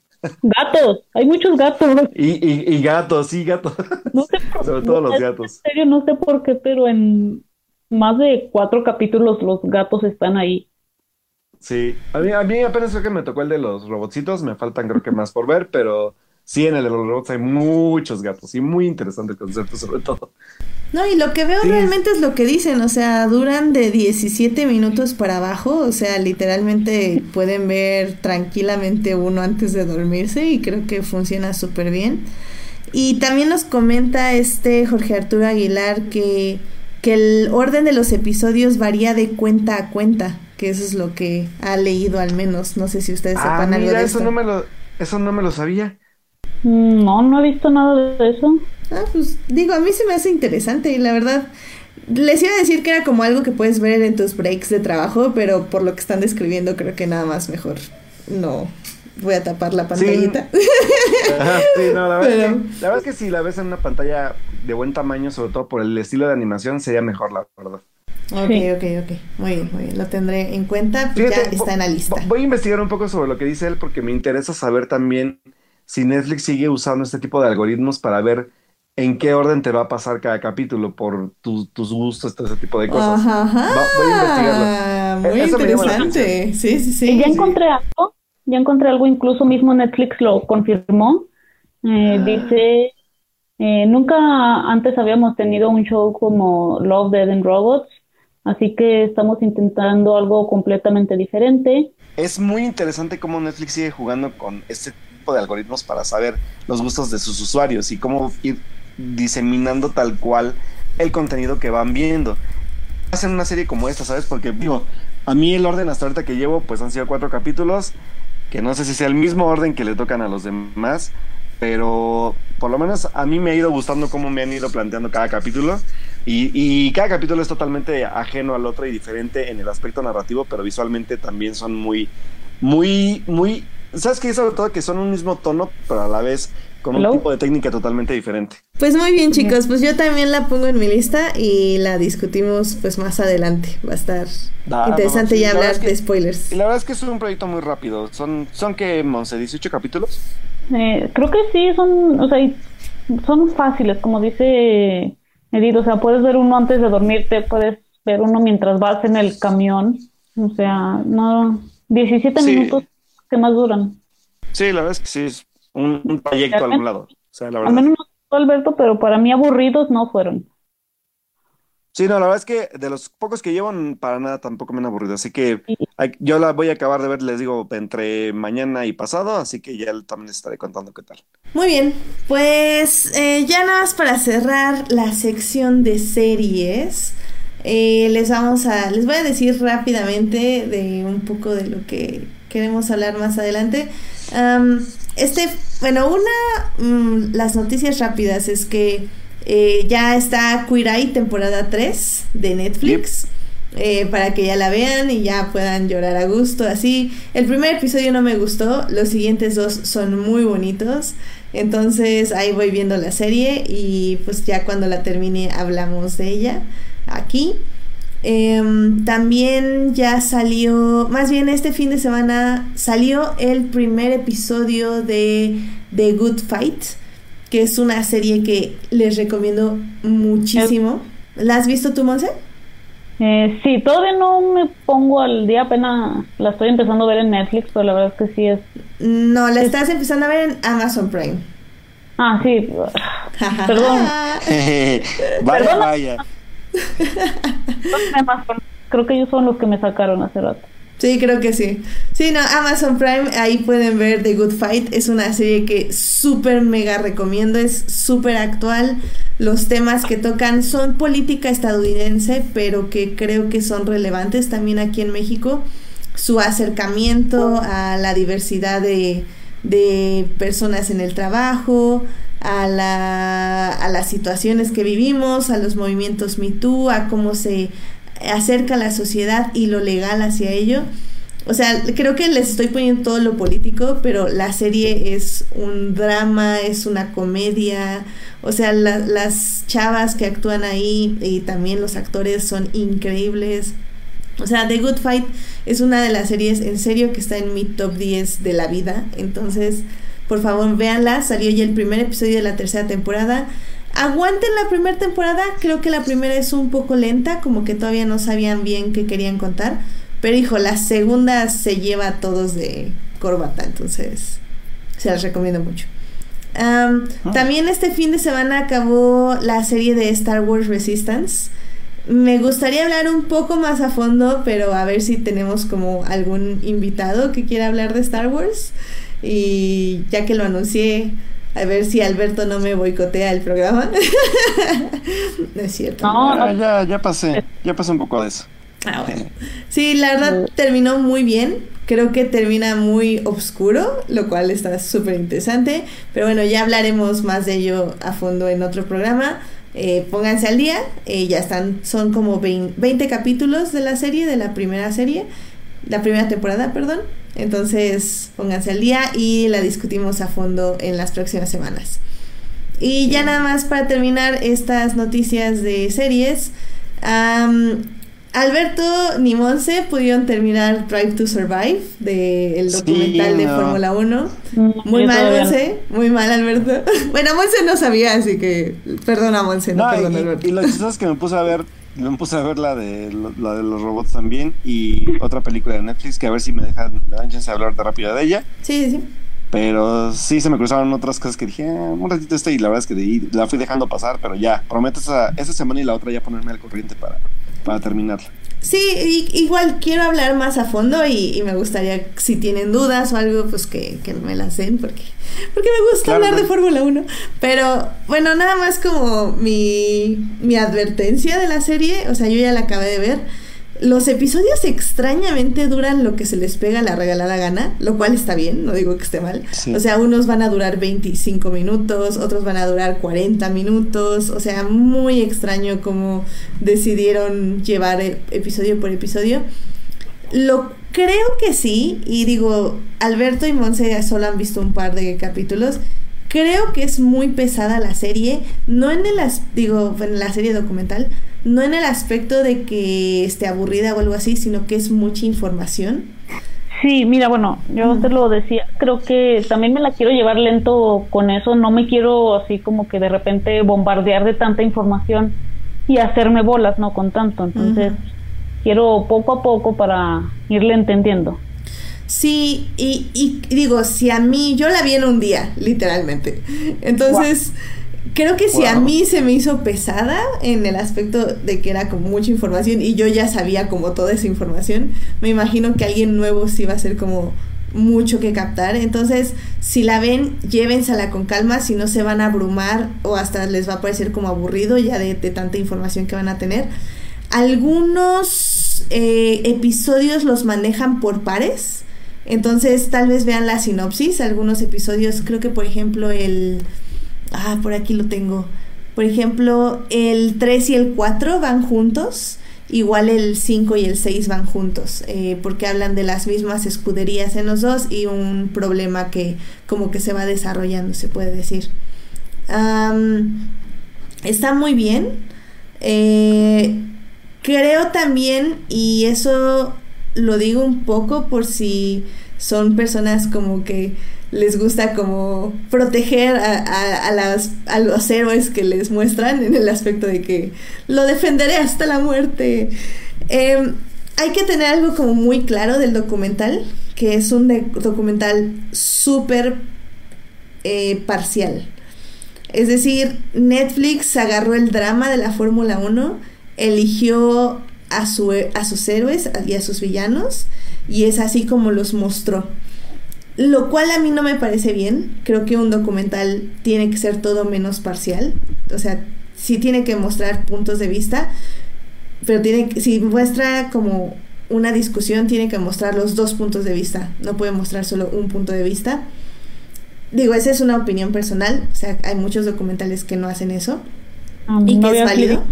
entonces no veas Living Neverland. Sí, justo pensé en ese documental, pero ahí siento que es válido, porque como que siento que todos hemos visto el punto de vista en el este caso de Michael Jackson, se puede decir, y como que no nos habían mostrado el otro punto de vista, ¿sabes?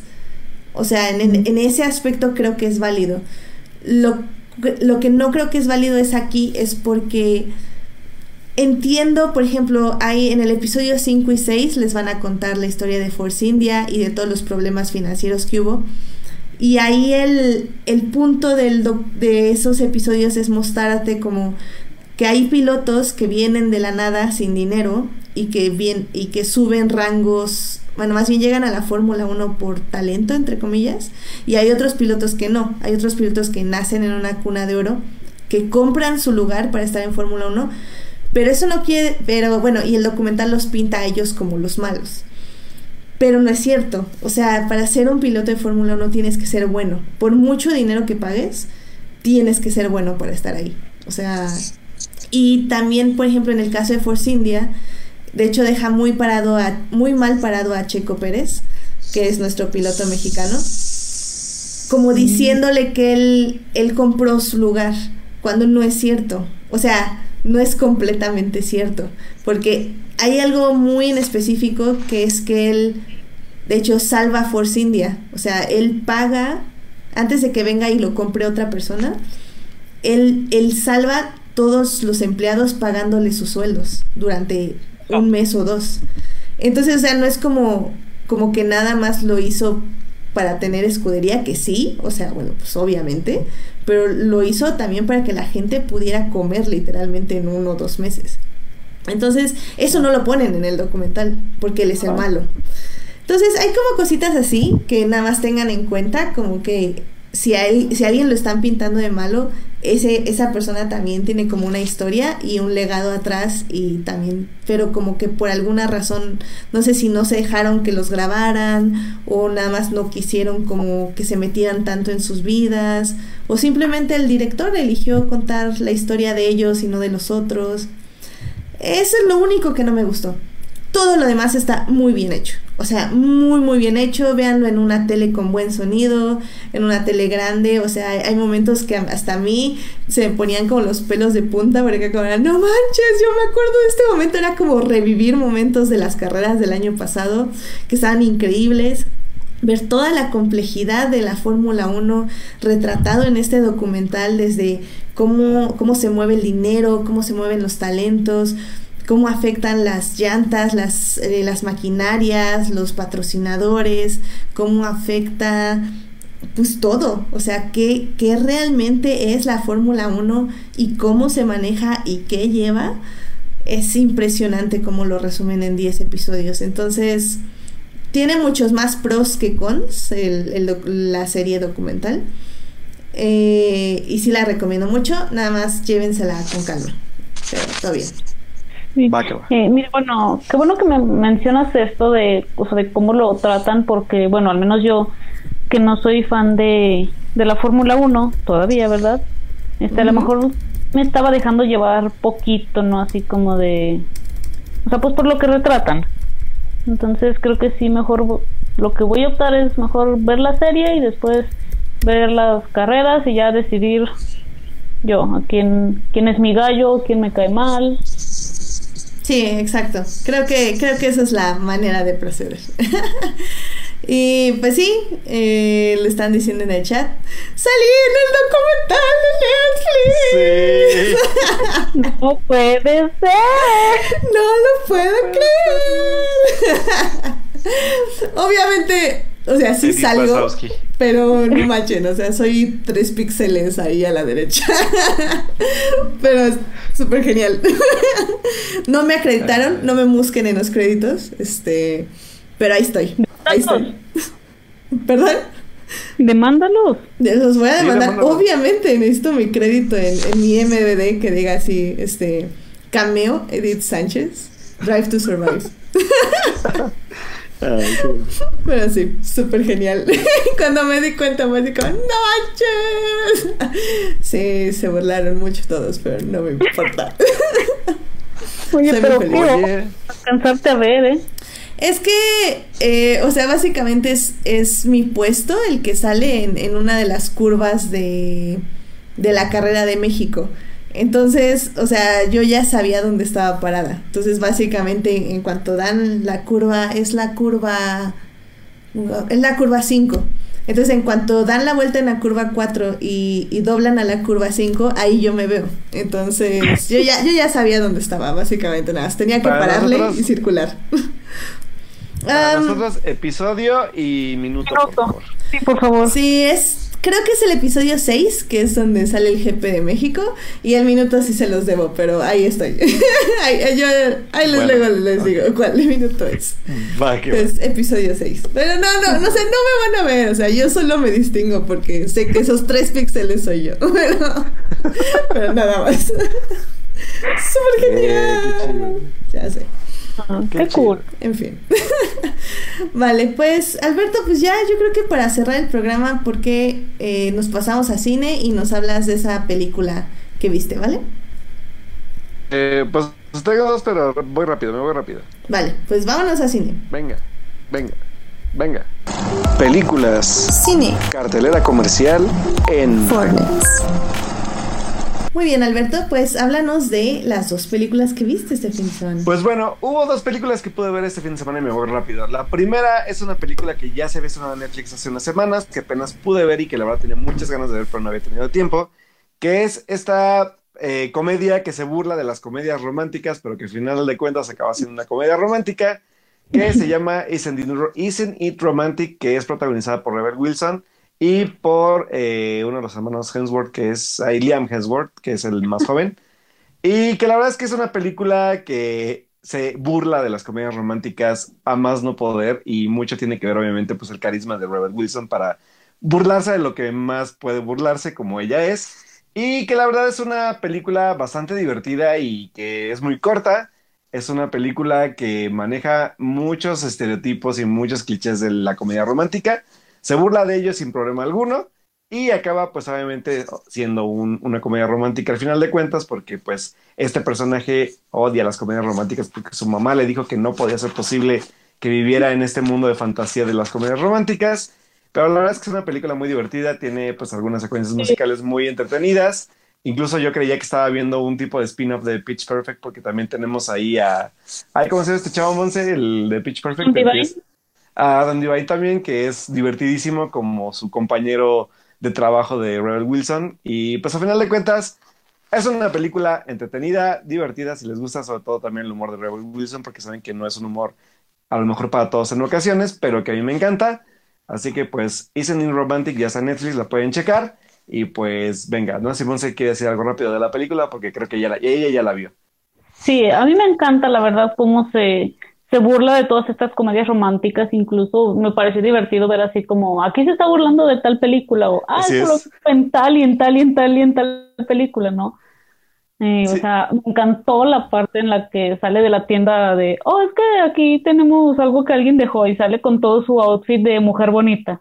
sí, así, oye, este, este, vestido es de mujer bonita. sí, Eso, alguna referencia que tiene, por ejemplo, ahí a si tuviera 30 este, la, boda, de mi mejor amigo. Últimas referencias a la boda de mi mejor amigo. Sí, sabes que, ah. o sea, aquellos que son fans de la comedia romántica van a reconocer enseguida muchísimas referencias. Así que, digo, Monsi y yo hemos visto muchas comedias románticas, así que dimos con muchas al momento. Así que, igual si ustedes lo han, si ustedes pues, ven mucha película romántica, la van a, la van a captar rapidísimo ahí. Y pues bueno, mi otra película que pude ver que sí fue estreno de la semana es esta película eh, titulada Corazón Borrado, que se tituló en español, en México más bien, y el nombre en inglés que es Boy Erased, que está protagonizada por Lucas Hedges, Nicole Kidman y... Eh, eh, ¿Cómo se llama? y Russell Crowe. Y Russell Crowe, así es. ¿De qué va la película rápidamente? La película trata sobre eh, pues las terapias de conversión en Estados Unidos, que son terapias de conversión para personas homosexuales que pues eh, a través de la religión buscan, entre comillas, este, pues curarlas de, esta enfermedad, entre comillas, otra vez. Eh, y que a final de cuentas no solamente es preocupante de que, de que exista este tipo de, de, comunidades religiosas, sino que además de todo en Estados Unidos son totalmente legales. Así que la película pues nos habla literalmente de la experiencia de este joven que descubre que es homosexual y que su papá está involucrado en todo este rollo de, pues, de la religión y que es de hecho un pastor dentro de, de, su pequeña comunidad. Y a final de cuentas, él es quien manda al chavo pues a curarse de, de, su enfermedad tal cual como lo plantea el padre, ¿no? Entonces aquí vienen también dos aspectos muy importantes, que es primero la parte pues de cómo funcionan estas eh, pues como, entre comillas, pues lo puedo llamar secta porque es una secta tal cual, eh, eh, y sus métodos para poder curar a, adolescentes de, de, sus preferencias sexuales. Y también la, la, otra parte que tiene que ver con el cómo los padres ven el tema ante su hijo y cómo pues cada uno actúa de forma diferente. Y aquí es también donde entran actuaciones interesantes, sobre todo la de Nicole Kidman con eh, pues Lucas, Lucas Hedges, que la verdad es que es, ambos hacen una química extraordinaria en la pantalla sobre el tema que van tratando. Así que la verdad es que es una película, hasta eso creí que iba a ser un poco más fuerte en cómo trata los temas. Sí tiene unas dos que tres secuencias bastante intensas en cuanto a contenido sobre lo que explican que tratan ese tipo de, de pues como de sectas extrañas en Estados Unidos.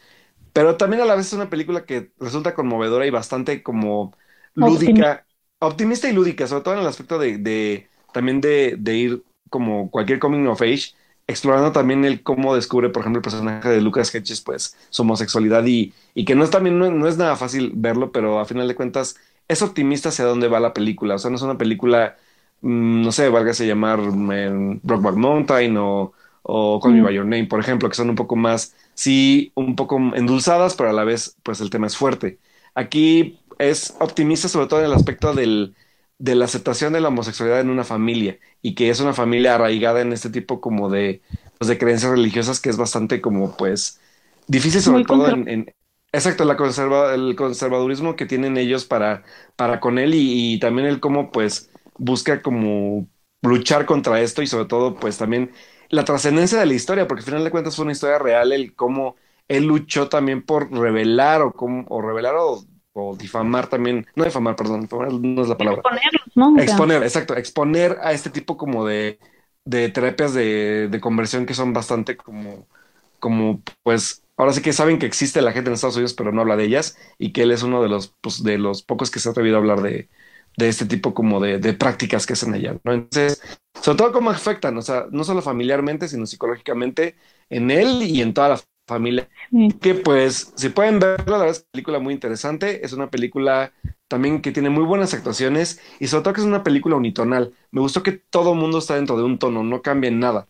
Toda la película se mantiene dentro de su tono, dentro de su tema, sin salirse del mismo y sin explorar otro tipo de cosas más que esta crítica tanto como al despertar sexual de, del personaje principal como a la parte también psicológica y traumatizante que hacen ese tipo como de, de, pues de, grupos para poder pues, curar la homosexualidad, entre comillas, ¿no? Entonces, la verdad es que es una película muy interesante.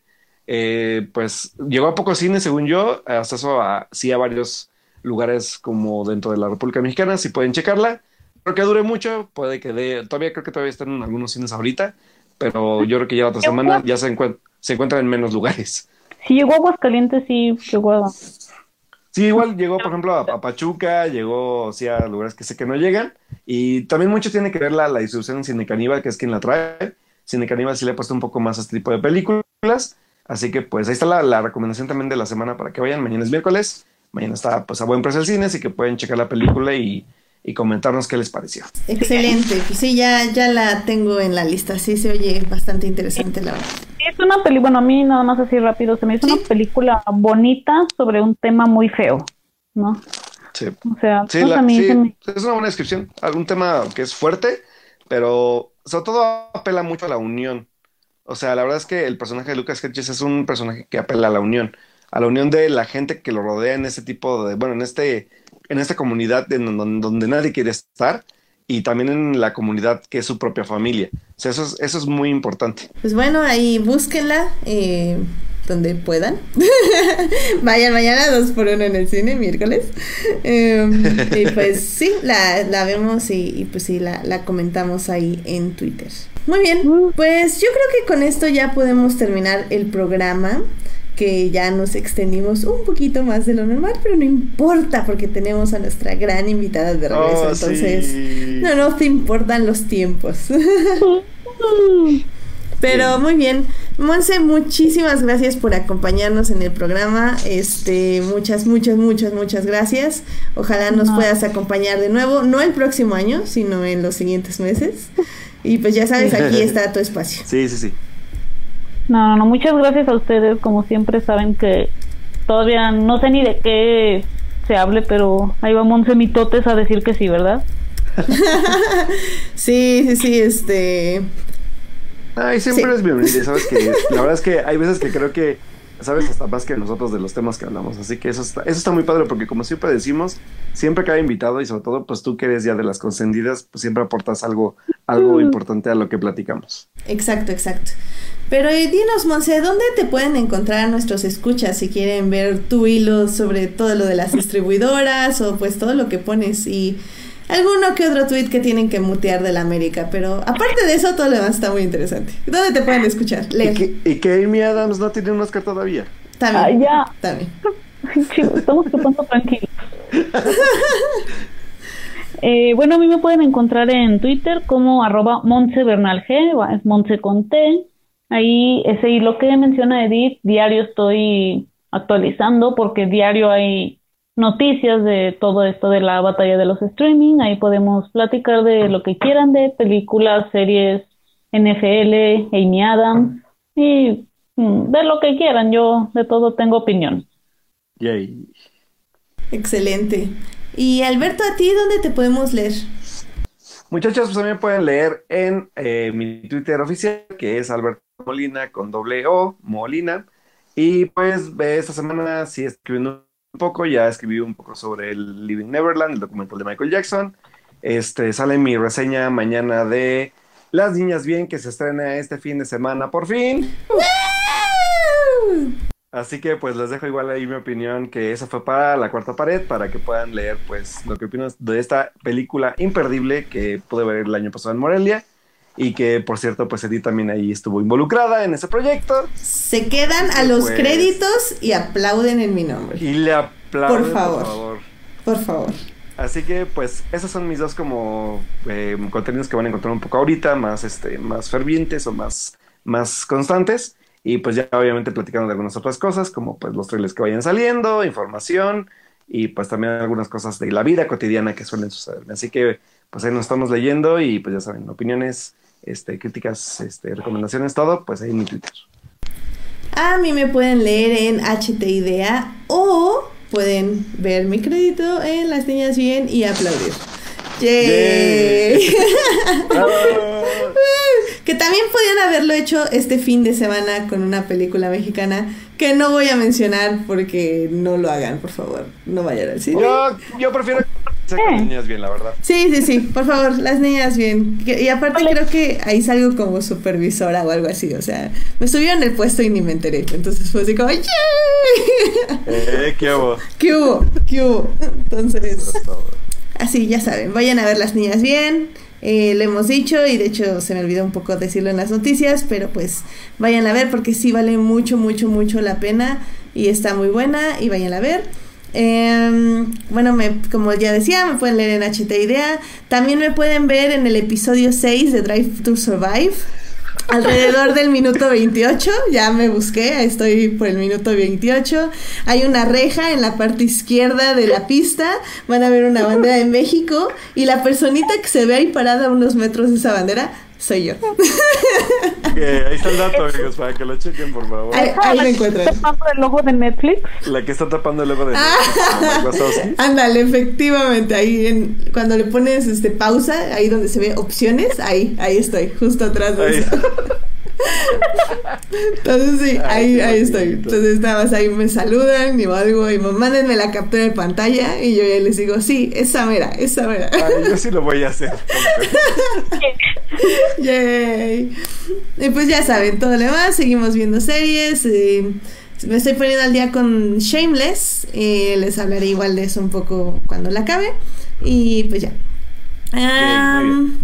Pues también muchísimas gracias a quienes nos acompañaron en vivo, que estuvo Edson Robles, eh, Edgar Pérez, Julián García y este Jorge Arturo Aguilar. Muchísimas gracias por acompañarnos en el programa en vivo.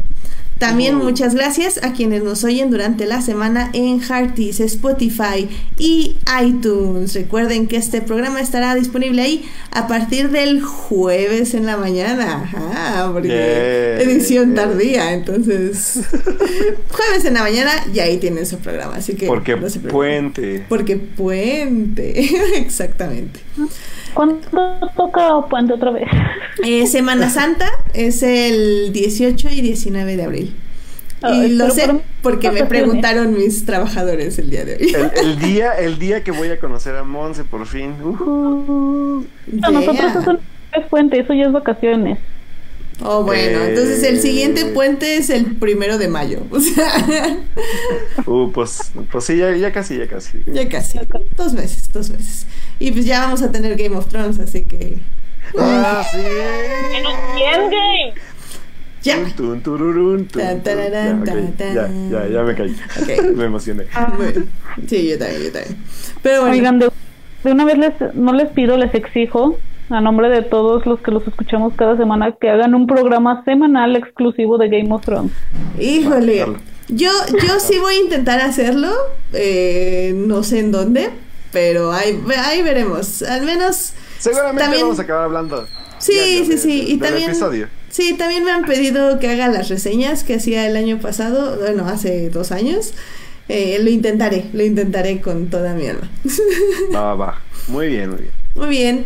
Pues muchas gracias por escucharnos. Nos oímos el próximo, ahora sí, lunes a las 9.30 de la noche en horario normal, donde hablaremos de películas, series y las noticias de la semana.